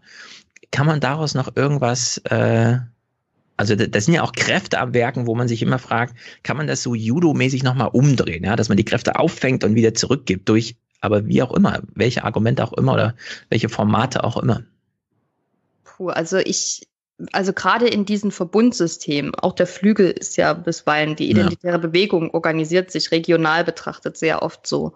Ähm, das ist extrem schwierig, weil also das, das müssen, da müssen wir uns eins klar machen, das sind sehr oft männlich dominierte Bünde. Das ist, das, da haben Frauen in der Regel äh, fühlen sich dazu weniger hingezogen und wenn sind sie sehr häufig äh, ein Beiwerk des sich dort engagierenden Mannes. Und ähm, ich habe das Gefühl, dass genau das, das der Zweck ist. Ja, also wir dass man sich als ähm, gerade als junger Mann in einem gewissen Alter, ne, das ist meistens das Alter, wo man auch sehr auf schnelle Autos, Kampfhunde und ähm, wenn man ein bisschen so veranlagt ist, auch auf Waffen steht. Ähm, das ist genau das Alter, wo man, glaube ich, in seiner Gang sein möchte, wo man, wo gewisse Regeln gelten. Das haben wir zum Beispiel auch im Rap. Und der und die Rap-Szene lebt davon, dass sich Gangs miteinander anlegen. Das ist fest so, das würde sonst nicht funktionieren. Die ganzen Rituale, die Duelle, diese, diese Battles, ja, die Musik hat ja da teilweise sogar versucht, also ich kenne mich jetzt nicht so, aber ich habe gerade was äh, etwas ausführlicher darüber gelesen, deswegen äh, nehme ich das jetzt als Beispiel. Aber es, ohne die Gegnerschaft, ohne die Feindschaft würde es gar nicht funktionieren, denn nur dadurch besteht ja die Notwendigkeit, so eng zusammenzuhalten, dass man dann eben regional gesehen oder, oder, oder thematisch regional gesehen, also unter, mit seinen Jungs, sich absolut aufeinander verlassen können muss und dadurch eben auch aufeinander verlassen kann. Also die Männer schaffen sich, ihre eigene Notwendigkeit zusammenzuhalten und können sich deswegen dann auch darauf verlassen, dass das alle äh, tun. Mhm. Und das ist eigentlich ähm, ja, vielleicht, also ich, ich habe schon oft darüber nachgedacht, inwiefern unsere moderne Erziehung teilweise auch von, ja, unsere sehr auf ähm, Kommunikation und Gewaltlosigkeit ausgelegte Erziehung, die ich auf der einen Seite ja völlig richtig finde, aber was macht das eben mit Jungs, die nachgewiesenermaßen einen größeren Bewegungsdrang haben, die nachgewiesenermaßen ähm, ja sich viel häufiger kämpeln miteinander, ein größeres Bedürfnis damit haben, sich körperlich zu raufen als äh, äh, Mädchen. Und was macht das alles mit mit, äh, mit denen sozusagen, dass sie das Gefühl haben, in einer komplett immer konfliktärmeren, also wenn man sich jetzt mal das, den Mainstream anguckt, dann gibt es da ja nicht mehr den Eindringling. So sehen wir das ja nicht mehr. Also da gibt es nicht die, die äußere Gefahr, gegen die man zusammenstehen muss. Und da mhm. kann natürlich diese rechten Bünde bieten dann genau das an, was man da, ja. ja. Was da man könnte da man Aber wie man das umdrehen ja. kann, puh. Naja, ich, also jetzt, wo du es so gesagt hast, fiel mir auf, dass da könnte man, glaube ich, viel lernen aus so der Fußball-Fanszene, die diese Art von Gegner, also ähm, innere Solidarität durch äußere Gegnerschaft, die da ja einige Probleme mit hatte und das ja die letzten 20 Jahre irgendwie auch bewältigt hat, um so ein Befriedungs, äh, ähm, also wie man es in der Familie eben äh, gelernt hat, dass man, dass man so einen Befriedungsmoment auch in solchen, also nicht nur in der Familie, sondern dann auch außerhalb in solchen Verbünden da drin hat. Aber die Frage ist auch, wie viel hat das auch mit Rebellion in der Jugend zu tun? Mhm. Ich meine, mhm. in den 68ern war es ja für die Jugend sozusagen in, sich in den linken Bünden zu organisieren und gegen die Elterngeneration oder generell gegen diese konservative, noch aus der Nazizeit überlebende Führungsgesellschaft zu organisieren und damit zu rebellieren. Wir haben ein eher linkes äh, gesellschaftliches Spektrum jetzt und da ist wahrscheinlich auch so eher, mh, hm, was, was soll ich denn links rebellieren? Ja. Das habe ich mhm. eine ganz lange Zeit gedacht, aber ich weiß nicht, wie das bei dir in Brandenburg war. Ich kann jetzt aus Sachsen heraus nicht bestätigen, dass die Leute, die da bei IB oder äh, bei JA aktiv waren, dass die linke oder, oder grüne Eltern gehabt hätten. Also ich war da echt eine große Ausnahme mit meinem relativ ähm, linksliberalen Elternhaus und dass ich da Probleme hatte. Also die meisten waren da, äh, standen da durchaus hinter ihren äh, Jugendlichen oder zumindest latent. Also es war. Ja, du rebellierst ja nicht zwangsweise immer gleich gegen die Eltern. Du rebellierst auch gegen ja, die Gesellschaft und damit wäre. Ja. ja. oder halt die Elterngeneration. Ne? Ja. Es müssen nicht direkt die eigenen Eltern sein. Ja, gut, Aber, meine, wenn die ja. eigenen Eltern so denken und die ganze restliche Gesellschaft nicht, man vielleicht gerade dann denen beweisen will, dass man auch schon so weit ist oder dass man ja, äh, obwohl die eigene Generation, ich glaube, das hat viel mit dem, mit diesem, ähm, ähm, in, also gerade jetzt im Osten in den Wahlen hatte ich das Gefühl, dass das auch was zu tun hatte mit dem, ja, ich bin schon groß. So, und die Großen mhm. wählen AfD, also wähle ich auch anders als die Leute in meiner Schule, die ja alle links, äh, links-rot-grün äh, ähm, wählen. Aber ich bin da schon viel weiter. Ich, ich denke, ich kenne nämlich nicht nur äh, äh, mit dem mit dem Herzen, sondern ne, ich, ich schalte meinen Verstand ein und bla bla und was was dann eben alles erzählt wird, mhm. um das zu rechtfertigen. Also ich glaube, das hatte was mit dem Anspruch zu tun, wie die Eltern zu wählen. Ja, und wahrscheinlich spielt da auch rein, dass man also als ich damals in die Schule ging, 90er Jahre irgendwie, da gab es kein Internet. Wir hatten so eine kleine Neonazi-Gang, also die war wirklich ziemlich ungefährlich, also fünf, sechs Typen, aber die sind halt aufgefallen und die wollten auch auffallen. Das war absolut erkennbar. Was wir nicht hatten, war, dass Einzelgänger, also so richtige, wie man sie sich vorstellt, ja, so der Stereotyp Einzelgänger, der konnte sich nicht zu Hause im Internet radikalisieren. Und dann, und da es ja völlig, ein, zwei Mal im Jahr zu irgendeinem Nazi-Festival zu fahren oder so, ne? Um sich da voll zu tanken mit Solidarität und das dann online auszuleben, bis man das nächste Mal das, das vor Ort hat. Das spielt, glaube ich, heute auch noch, das kommt noch mal dazu, so als völlig verqueres Organisationsmoment in solchen Gruppen.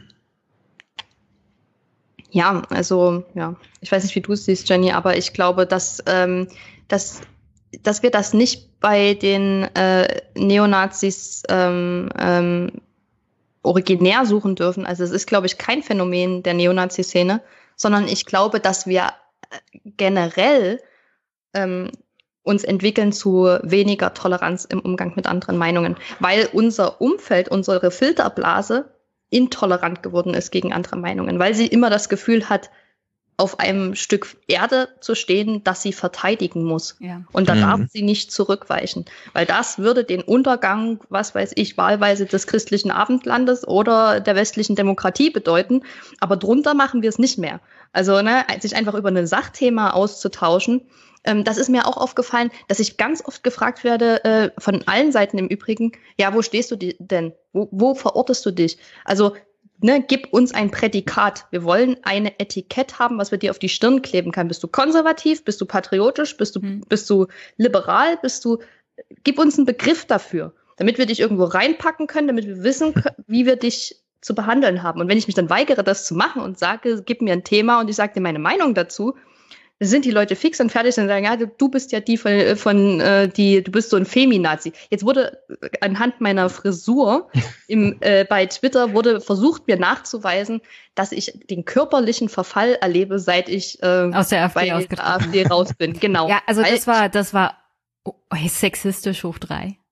Genau, weil ich nicht mehr so gut aussehe wie früher, weil da hatte ich lange Haare und dunkle Haare und das hat mir viel besser gestanden. Und deswegen, weil ich jetzt helle Haare habe und einen Undercut, und kurze das Haare vor allem. Beweist, ja, das beweist ja, dass mein Austritt aus der AfD nicht mm. für mich war. Ja, das aber wenn. Sowas. Du, mhm. du hast dich sozusagen von einer Frau zurückentwickelt zu einer Linken. Ja, genau. Dann wurde mir, genau, dann wurde mir unterstellt, ich wäre Feminazi.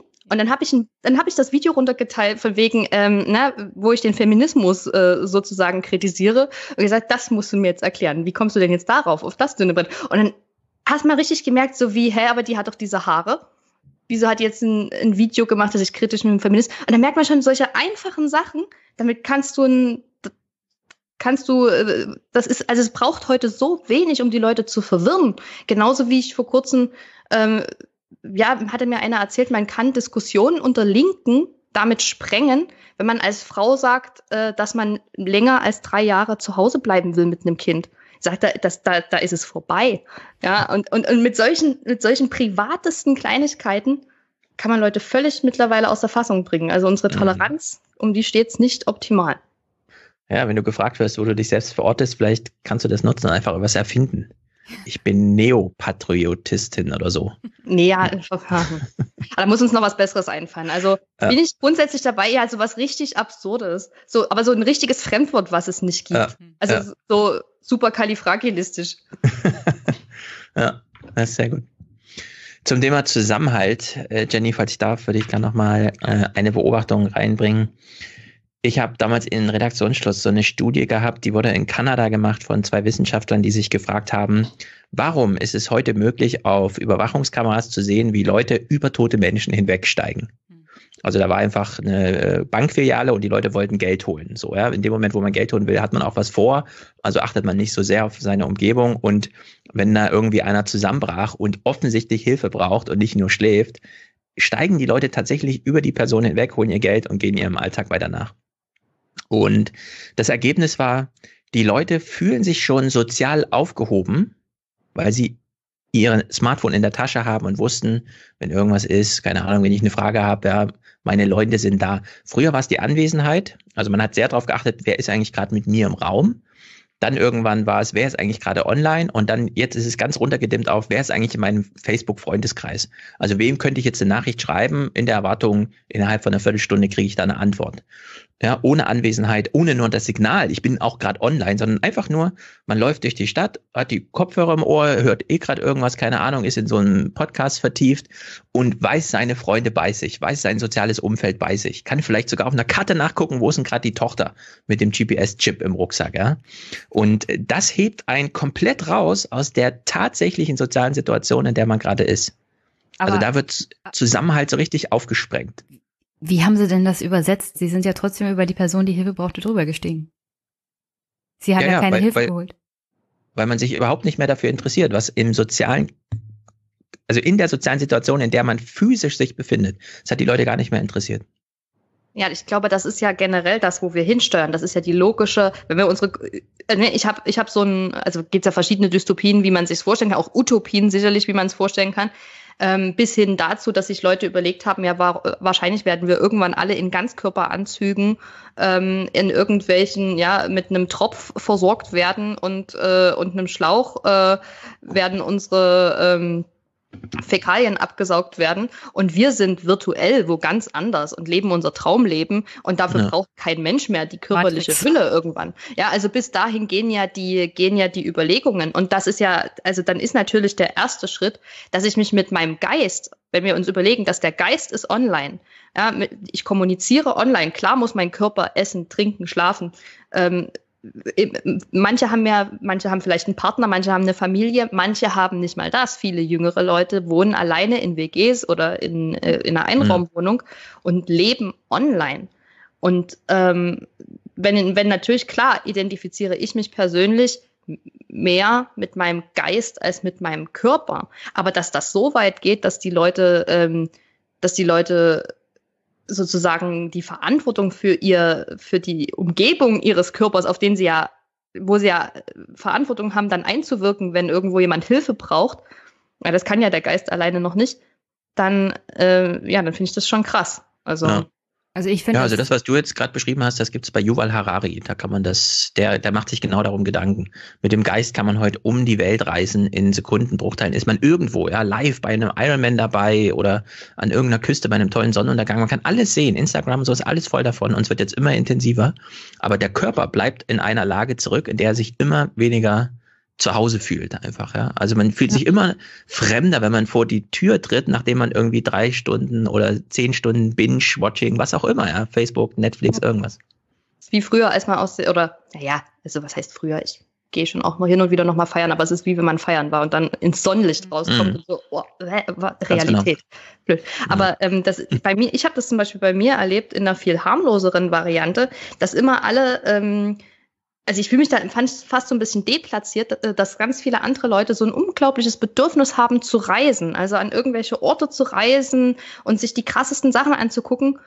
Und ich das nicht habe, weil also nicht so stark, glaube ich, wie wie viele andere, weil ich einfach sage, ja, zeigt mir das Gebäude, das, äh, weil sag mir das Gebäude, was ich mir da angucken kann, und dann informiere ich mich ganz intensiv über dieses Gebäude, gucke mir das in einer 3D-Simulation an, gucke mir tolle Videos darüber an, gucke mir Fotos davon an, und ich habe nicht den Flug, ich habe nicht die Schwüle, ich habe nicht die Menschenmassen dort vor Ort, sondern ich habe äh, aus meiner Sicht habe ich das gesehen. So. Und das ist äh, das ist auch schon sowas, dass man ähm, ja warum muss ich eigentlich noch hinfahren? Das, ist, das ist jetzt ein harmloses Beispiel, aber mir ist es auch schon äh, aufgefallen, dass sich da Körper und Geist ein bisschen trennt. Ja. Aber ich glaube, was wir, ähm, was in dem Zusammenhang auch noch interessant ist, ist, wie wirkt sich das aus, wenn ähm, nur 17 Prozent, hast du gesagt, glaube ich, mhm. Jenny, ne, von allen äh, Menschen im Internet aktiv sind, dass wir nehmen. Naja, nee, nee, nee, nee, nee, nicht im Internet aktiv. Sie, 17 Prozent der Befragten haben gesagt, dass sie sich frei im Internet zu politischen Sachen äußern. Okay. Aber okay, wir gehen mal davon aus, diese 17 Prozent wären jetzt, was wir überlegt haben, ja auch die, also die, die ruppigsten, sag ich mal, weil ihnen das ja nichts ausmacht, dass äh, das Klima so ist. Ähm, was macht es dann körperlich mit denjenigen, weil ich glaube, wir können unsere, den, den Rückschluss, den das, was wir geistig machen im Internet, dass das körperlich was mit uns macht, das können wir, glaube ich, nicht verleugnen. Und ich weiß genau, wie pampig ich manchmal bin, wenn ich im Internet äh, mich drei Stunden lang äh, mit dem politischen Gegner oder mit wirklich verbohrten Leuten äh, gefetzt habe, ja, und das muss dann hier zu Hause äh, mein armer Freund äh, an mir ertragen und weiß sofort natürlich, was los ist und weiß natürlich, ah, gab's Stress, waren sie gemein, ja, hm. so und und äh, das, das macht ja auch was mit uns in der Außenwelt. Und dann ist eben die Frage, hat das, ist das der Grund dafür, dass das im Straßenverkehr schlimmer wird? Oder ist nur unsere Wahrnehmung so, dass, also ist man einfach prassig und deswegen kommt einem die Welt schlimmer vor, als sie eigentlich ist?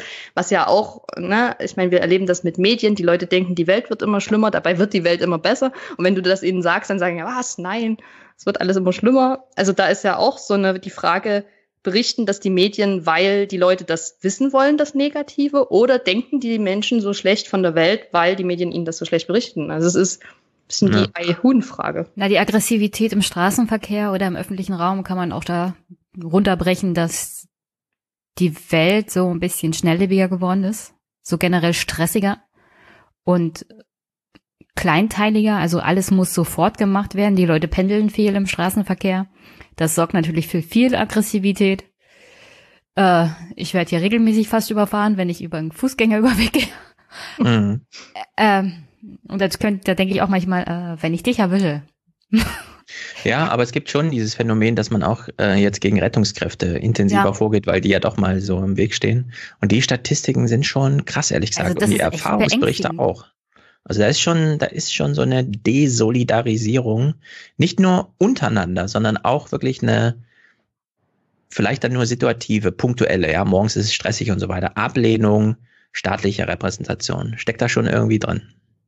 Ja, aber mal, also wirklich Rettungskräfte.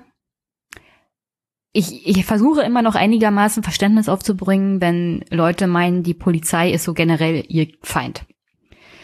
Manche Menschen halten halt von der Polizei nicht viel. Aber bei Rettungskräften habe ich da überhaupt kein Verständnis mehr, um ehrlich zu sein, für. Also äh, ein, ein Bekannter aus dem Familienkreis ist auch äh, bei der Feuerwehr tätig und also Berufsfeuerwehr und er sagt, da wo er jetzt beruflich tätig ist, das ist in Berlin, hat er sich angewöhnt, mit dem Rücken zur Wand zu stehen. Ja. Und das ist eine Sache, die ich, um ehrlich zu sein, aus dem Umfeld, in dem ich aufgewachsen bin, so nicht kenne. Also du musst dir als jemand bei der Feuerwehr oder als Rettungskraft, als Sanitäter keine Sorgen darum machen, dass die Leute, denen du gerade hilfst, dir auch noch ein Messer in den Rücken rammen wollen. Ja, aber da haben wir halt auch wieder dieses, wenn ein Prozent in der Gesellschaft in der Lage sind, sowas zu machen, okay, ja, aber wenn es plötzlich zwei Prozent werden, ist es eine Verdopplung, aber es sind halt trotzdem nur zwei Prozent. Also es ist immer so ein, man weiß nicht genau, wie man es bewerten soll so insgesamt. Ja? Weil es gibt natürlich unendlich viele Rettungskräfteinsätze in Deutschland. Und jetzt hat sich die Zahl verdoppelt sozusagen, ja, aber gleichzeitig ist der Anteil trotzdem sehr gering. Und ja, das mediale Echo ist natürlich entsprechend. Ja? Also wie Franziska sagte, man weiß nicht genau, ist es jetzt, sind wir auf der Seite des Teufelskreises oder gerade auf der Seite, ja, aber eigentlich dreht sich alles im Kreis und man weiß nicht genau. Ja, das Problem ist, dass Journalismus uns das nicht mehr erklärt. Also ja. wo genau sind wir denn jetzt? Könnt ihr uns das mal bitte kurz einordnen, bevor ihr wieder versucht, mit Empörungsthematik hier den nächsten Artikel zu verkaufen? Mhm. Was, womit wir eigentlich im nächsten Teufelskreis drinne stecken, weil natürlich die Journalisten äh, genauso wie, Nest, wie der Nestle-Chef nicht äh, das uns nicht beantworten, weil sie böse sind und äh, geheime äh, Hintergedanken haben und einfach ja einfach schlechte Menschen, sondern sie geben uns ja genau das, was wir wollen. So wie Nestle uns Leitungswasser gibt, was wir dann abgepackt kaufen können, was in Äthiopien gekauft worden ist. Ohne uns, ja. die wir das kaufen würden, würde dort keine Quelle gekauft werden. Das ja. findet ja nicht statt. Und das ist genau das Ding. Die Journalisten geben uns genau die Nachrichten, die wir hören wollen. Ja, also äh, Frau kommt in Notaufnahme, was in den nächsten fünf Minuten geschah, wird sie überraschen, ja. Und wer klickt denn da drauf? Das sind ja, also jetzt nicht ich, aber mhm. okay, manchmal ja. habe ich auch schon auf Clickbait geklickt, aber ja, ja. Ne, aber wir machen, wir wollen das ja, wir wollen, dass das einfach ist, wir wollen, dass es übersichtlich ist. Und so oft entscheiden wir uns gegen den langen Artikel, der mit ganz, ganz viel Liebe und Hintergrundrecherche bestimmt ganz, ganz, ganz lange gedauert hat, den zu schreiben und der wirklich lesenswert gewesen ist. Und ich habe solche Artikel auch schon nach einem Drittel abgebrochen, weil ich gesagt habe, okay, ich habe jetzt nicht die Zeit dafür. Ne? Und am Ende lesen wir vielleicht doch lieber nur die kurze ist das eine Drohung, was Höcke da gerade gemacht hat? Sehen Sie mehr in, äh, in, in drei Sekunden. Das ist ja, na, da ist so eine gewisse Voraussetzungslosigkeit drin, weil man allein, wenn man den Namen Höcke hört, werden hm. schon 15 Register gezogen im eigenen Kopf. Und dann ist nur noch die Frage, welcher springt an. Ja, da ist keine Aufklärung vonnöten. Da ist einfach, da wird nur noch ein Frame bedient und dann das finde ich auch so interessant. Äh, also ich komme ja auch aus diesem Zeitungshintergrund. Und so eine Zeitung, da arbeiten 100, 200 Leute und die schreiben genauso viele Texte am Tag. Und man kann, wenn man sich die Überschriften anguckt, genau sehen, welche am nächsten Tag online funktionieren. Und man weiß auch genau warum, wegen der Überschrift. Und alles andere ist egal. Ja, also auch da hat man wieder so, ein, so eine absolute Reduktion von eigentlich allem auf ein, zwei Prozent, die so viel Resonanz erzeugen. Und damit kann man tatsächlich spielen als, als Redaktion. Ne? Man weiß genau, wie es funktioniert. Also die, ja. die Tests, die AB-Tests sind alle gelaufen, ja, was eine gute Überschrift ausmacht. Ja, ich hatte, das ist genau das gleiche wieder wie die Öffentlichkeitsarbeit der Rechten, die auch genau ja. wissen, welche Hebel sie wiederum ziehen müssen, damit die Journalisten genau die, den Artikel schreiben, der wieder wunderbar funktionieren wird. Das, das, ja. äh, das ist eine unbewusste und ungewollte Symbiose, die da entstanden ist. Wie retten wir jetzt den öffentlichen Diskurs? Oder wie kriegen wir ihn wieder auf vernünftige Beine gestellt? Also ich hätte zwei Vorschläge, beziehungsweise einen, der zweiteilig ist. Ist mir jetzt so im Gespräch gekommen, aber vielleicht sollte man tatsächlich auch appellieren, dass man grundsätzlich mal nicht zusammenzuckt, wenn über Zusammenhalt oder Heimat gesprochen wird. Denn man kann die ganze Klimadebatte, glaube ich, und morgen sind große Demos, ja. Ich meine, ich war noch nie auf so einer richtigen politischen Demo, aber morgen gehe ich demonstrieren. Ich und ja, und ich könnte mir tatsächlich vorstellen, äh, das ganze Ding, was ich morgen im Kopf mit mir trage, einfach zu runterbrechen auf Zusammenhalt und Heimat. Wir müssen jetzt zusammenhalten, um die Heimat zu schützen. Da geht es ums Klima, da geht es nicht gegen Flüchtlinge, sondern da geht es ums Klima. Aber es ist halt trotzdem Zusammenhalt und Heimat. Ja? Das sind genau die beiden Stichpunkte, um die es geht. Ich bin fast davor, mir ein Schild zu malen, ne? in dem drauf steht, Zusammenhalt bitte für die Heimat. Mal noch, mal noch eine kleine Fahne rauf. Ja, man muss es immer noch ironisch machen, ne? damit es nicht sofort abgelehnt wird, aber ich finde, man sollte jetzt in die Richtung. Mal eine Erde drauf. Mal doch einfach eine kleine Richtig. Erde drauf, zusammenhalten für die Heimat. Und das ist, das ist, das sage ich ja schon die ganze Zeit, der Rassismus auf der Welt wird erst aufhören, wenn wir die Aliens entdecken. Hm. Das wird der Moment sein, wo sich die Neue Menschen Gegner, auf der Erde richtig. zum ersten Mal als eine Einheit, weil sie dann wieder was haben, wogegen sie sich identifizieren. Mhm. Ja, das wird so viel verändern. Ja. oh, da ist, da ist eine neue Spezies, die können wir fertig machen. Ja. Äh, Stefan, du hattest ja noch getwittert, mhm. damit will ich es eigentlich auch dann Richtung Ende laufen lassen, dass du es wichtig findest, dass Franziska auch in der öffentlichen Debatte immer mal was einbringt. Beziehungsweise, dass es ja, wichtig absolut. ist, dass sie ein bisschen den Kopf wäscht. Ja. Warum? Was, naja, was, was fehlt in, in der linken, liberalen, grünen Filterblase manchmal?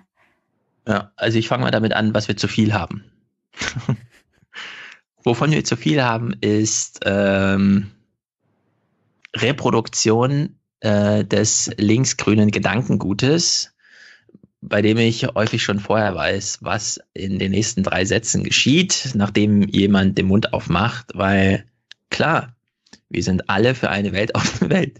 Ja, wir sind alle für Bio in unserem Essen und was mir fehlt, ist äh, zum einen Handlungsvermögen.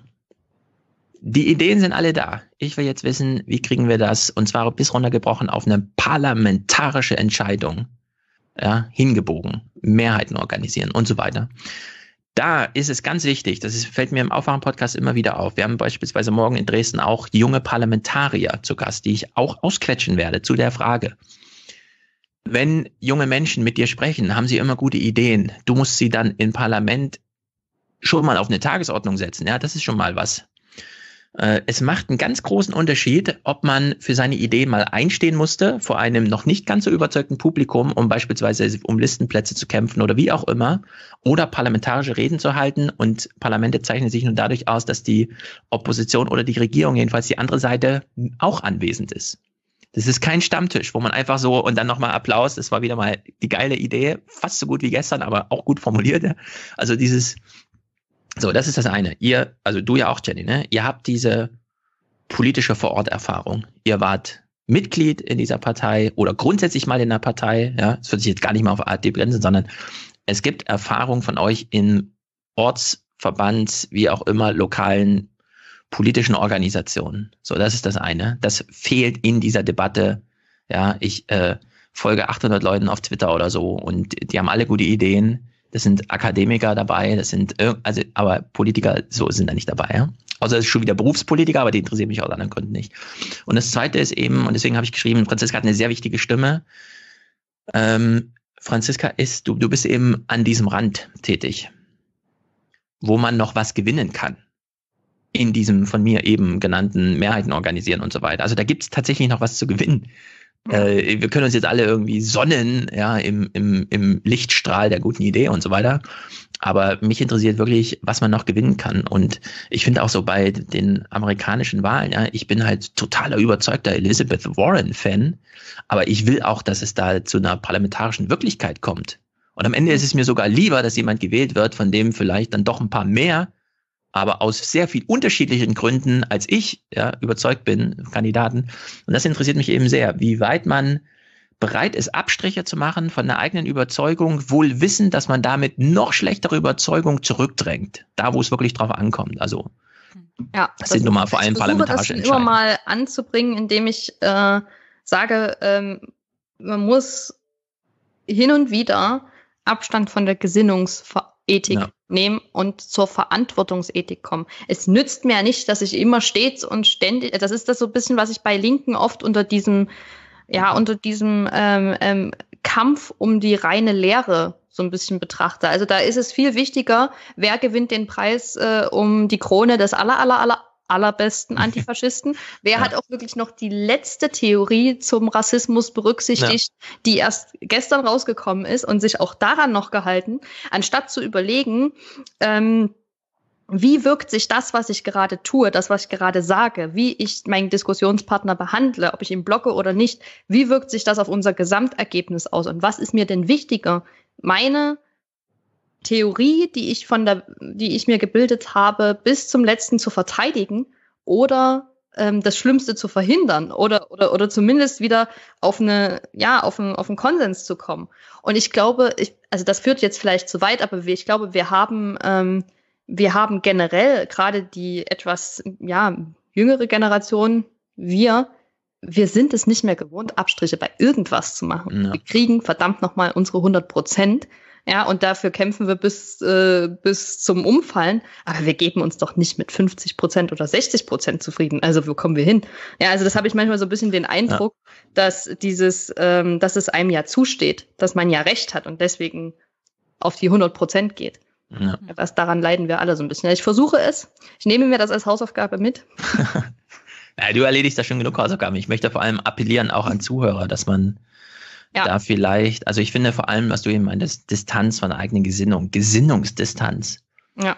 Äh, wir kennen alle Rollendistanz, ja. Also wir kommen als Schüler, Lehrer, Käufer, keine Ahnung, Patienten in unterschiedliche Gelegenheiten und wir müssen immer unsere Person so ein bisschen distanzieren von der Rolle, die wir gerade haben. Ja? Wir nehmen nicht alles hin als Kunden und so weiter und so fort. Ja, auch man muss nicht 100% ein guter Vater sein. Es reicht 80% dafür, dass es dann vielleicht mal ein bisschen zackiger zu Hause auch ins Bett geht und so, ja. Und man muss nicht immer alles so mega perfekt pädagogisch und so weiter. Und das gilt eben genau, also diese Erfahrung macht man überall, außer in der politischen Diskussion.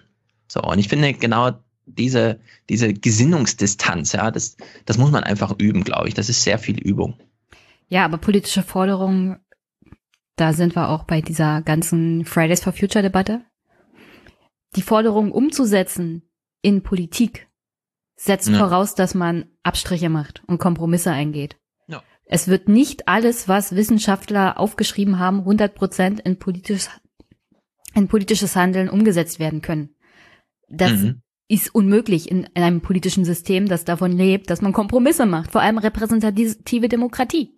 Ja, ich glaube, es war das Historische Museum. Ja. ja? Und diese Unversöhnlichkeit muss da auf Fridays for Future teilweise überwinden, um wenigstens bestimmte Forderungen umgesetzt zu bekommen. Ja, wobei die ja einfach sagen, wir sind ja nicht die Entscheider, wir setzen die Entscheider unter Druck, dass die machen ja, dann die Abstriche für uns so ein bisschen. Das ist ein echtes ne? Problem. Am Ende ja, ist also das ein echtes Problem, weil dann sagen sie, also hier, der Unterstrich wurde aber nicht umgesetzt. Ne. Wisst ihr, und dann geht das, das weiter. Problem ist das, das, das, das, das gebe ich dir grundsätzlich, würde ich dir wahrscheinlich mit allem recht geben. Die höchst interessante Frage ist aber, ähm, mit der sich ja auch schon, ähm, ähm, äh, also ein, ich weiß, ein Philosoph äh, bei YouTube befasst sich damit immer mal wieder, das ist der Gunnar Kaiser, ähm, dem ich auch nicht bei allem zustimme, aber die, die Debatte, die er aufgebracht hat, fand ich ganz interessant, weil er nämlich gesagt hat, gehen wir mal davon aus, das würde stimmen, was die sagen, nämlich, dass unser gesamter Planet untergeht, wenn diese Forderungen nicht eingehalten werden. Das, das ist jetzt äh, einfach nur ein Gedankenexperiment. Dann würde ja die, äh, was du gesagt hast, das glaube ich auch, dass das innerhalb einer parlamentarischen Demokratie niemals schnell genug umsetzbar wäre und niemals konsequent genug umsetzbar wäre, alles, was dort nötig wäre zu tun, um das noch abzuwenden, schon gar nicht in der Zeit. Das bedeutet, das würde logisch zu Ende gedacht bedeuten, dass die Rettung des Planeten die Abschaffung der Demokratie erfordern würde. Und das ist natürlich ein kranker Gedanke. Also das ist, das da verstehe ich. Ich glaube, das ist auch der Grund, warum einige in äh, so eine reflexartige Abwehr gegen das, äh, gegen die Überzeugung haben, dass der Klimawandel real ist, weil das für sie mit, ähm, ja, glaube ich, mit Einschränkungen, sie spüren irgendwie, dass es da auf Dauer definitiv zu Einschnitten kommen wird, die ja, die nicht ganz bequem sein werden. Und, und, und ja. wie krass das wirklich ist, ist halt ja. wirklich die Frage, weil wenn wir das zu Ende denken, also ich, ich wollte mich nicht entscheiden müssen zwischen dem Planeten und der Demokratie. Mhm. Ja, das, ja, das ist mir auch aufgefallen. Das werde ich jetzt auch im Aufwärmpodcast häufiger betonen. Der Klimawandel ist nicht binär, so im Sinne von, wir haben noch zehn Jahre Zeit und dann können wir noch abwenden, ja, sondern er geschieht schon. Ja, ja. Also er passiert jetzt gerade. Es kommt nicht nur darauf an, äh, noch mehr Schaden zu verhindern, sondern man muss jetzt auch mit echten Veränderungen umgehen. Beispielsweise muss sich die Niederlande echt ähm, ein bisschen trocken packen und äh, wenn es bei der derzeitigen Ten Tendenz bleibt, wird Hannover eine Küstenstadt, ja. Das kann man sich noch nicht so ganz vorstellen. Florida überflutet, aber das ist halt in diesem Jahrhundert, äh, wird das so passieren. Und äh, ich denke auch, ja, man muss so ein bisschen, auf der einen Seite machen es die Fridays for Futures ganz klug, indem sie einfach sagen, na, wir sind einfach nur für das Paris-Abkommen. Ne? Also wir dimmen das so runter auf, darauf habt ihr euch schon verständigt, setzt wenigstens das um. Auf der anderen Seite ist genau diese Botschaft äh, noch nicht ganz auch bei den Fridays for Future grundsätzlich durchgedrungen, sondern da ist noch sehr viel inhaltliche Radikalität und damit kein ähm, ähm, kein Kompromiss. Äh, also man geht inhaltlich in die Vollen und im Format muss man deswegen zurückstellen. Und deswegen, äh, ich wollte auch nochmal dieses, das Historische Museum in Bonn ist es, glaube ich, keine Ahnung. Die haben hier 70 Jahre Grundgesetz, Feierlichkeiten gemacht und so weiter und die haben das unter dem Hashtag Kompromiss. Also da gibt es einfach eine Ausstellung zum Thema Kompromiss. Gleichzeitig ist das aber als, also der Kurator versteht das eben als große Feierstunde der Demokratie. Ja, und deswegen, das muss man auch nochmal ganz eng verknüpfen, so wie du es eben gemacht hast, Franziska. Ähm, ja, also Demokratie ist, ist gleich Kompromiss. Ohne Kompromiss kein, keine Demokratie, ja. Und je nachdem, wie hart man in eine Debatte reingeht und wie unnachgiebig man dann bleibt, klar, es gibt Themen, da kann man sich einfach durchboxen, ja. Es gibt genug Hobby-Themen, da kann man es machen, aber in der Politik, äh, bei politischen Themen ist es eben anders. Wenn man nicht bereit ist, die Distanz von der eigenen Gesinnung zu machen, ist man damit automatisch undemokratisch. Und das sollte man auch also da sollte man immer jede Diskussion kurz drauf hinweisen, dass es gerade eine undemokratische Diskussion ist. So inhaltlich das alles, was weiß ich, alle gut finden, ne? aber es hat man, man hat es dann im Format tatsächlich mit nicht demokratischer Diskursführung zu tun. Das ist ja sowieso die Frage, gibt es einen kleinsten gemeinsamen Nenner? Ich hatte zum Beispiel eine Idee, das würde ich euch noch ganz äh, kurz abschließend vielleicht noch äh, vorstellen. Und zwar hatte ich die Idee, ähm, könnte man nicht das Grundgesetz nochmal zur Abstimmung stellen? Könnte man nicht ähm, die Leute, ähm, na, also in der Volksabstimmung, es hätte den Vorteil, dass die Reichsbürger damit direkt ja eigentlich verschwunden sein müssten, logischerweise, weil das wollten sie ja die ganze Zeit. Das wäre so für mich so ein schöner kleiner Seitenhieb. Aber vor allen Dingen, dass man ähm, die Bürger nochmal fragt, also ne, akzeptieren Sie das Grundgesetz als Ihre Verfassung? Ja, nein. Und dass man das quasi nochmal bestätigt. Weil ich habe jetzt gerade äh, vor kurzem erst eine Studie gesehen, 88 Prozent der, ähm, äh, der Bürger in Deutschland ähm, finden das Grundgesetz eher gut oder sehr gut. Also stehen grundsätzlich positiv gegenüber dem Grundgesetz. Und dass man mal, also ich meine, was, welche andere Entscheidung, die wir deutschlandweit mhm. äh, abstimmen könnten und die auch Sinn ergeben würde, würde denn auf 88 Prozent kommen? Also wäre das vielleicht, vielleicht mal, ein, ein, wäre das nicht ein schöner, ein schönes Symbol, da uns alle mal wieder daran zu erinnern, äh, Leute, die allermeist, also dem, der, der wichtigsten Sache von allen eigentlich, stimmt die übergroße Mehrheit Deutschlands zu. Wir sind uns bei den wichtigsten Dingen oder bei, ja, bei dem, bei dem, bei dem Handwerkszeug oder die, die Arbeitsplatte, auf der wir arbeiten wollen, darüber sind wir uns alles mhm. einig. Wir wissen nur noch nicht, was wir genau bauen wollen, aber das ist ja, ja. ja, aber das war ja, das, das war ja auch ja. mal im Grundgesetz verankert, dass man nach der Wiedervereinigung darüber, nee, es ist ja nicht, also es wurde nicht umgesetzt und es gilt eigentlich nicht.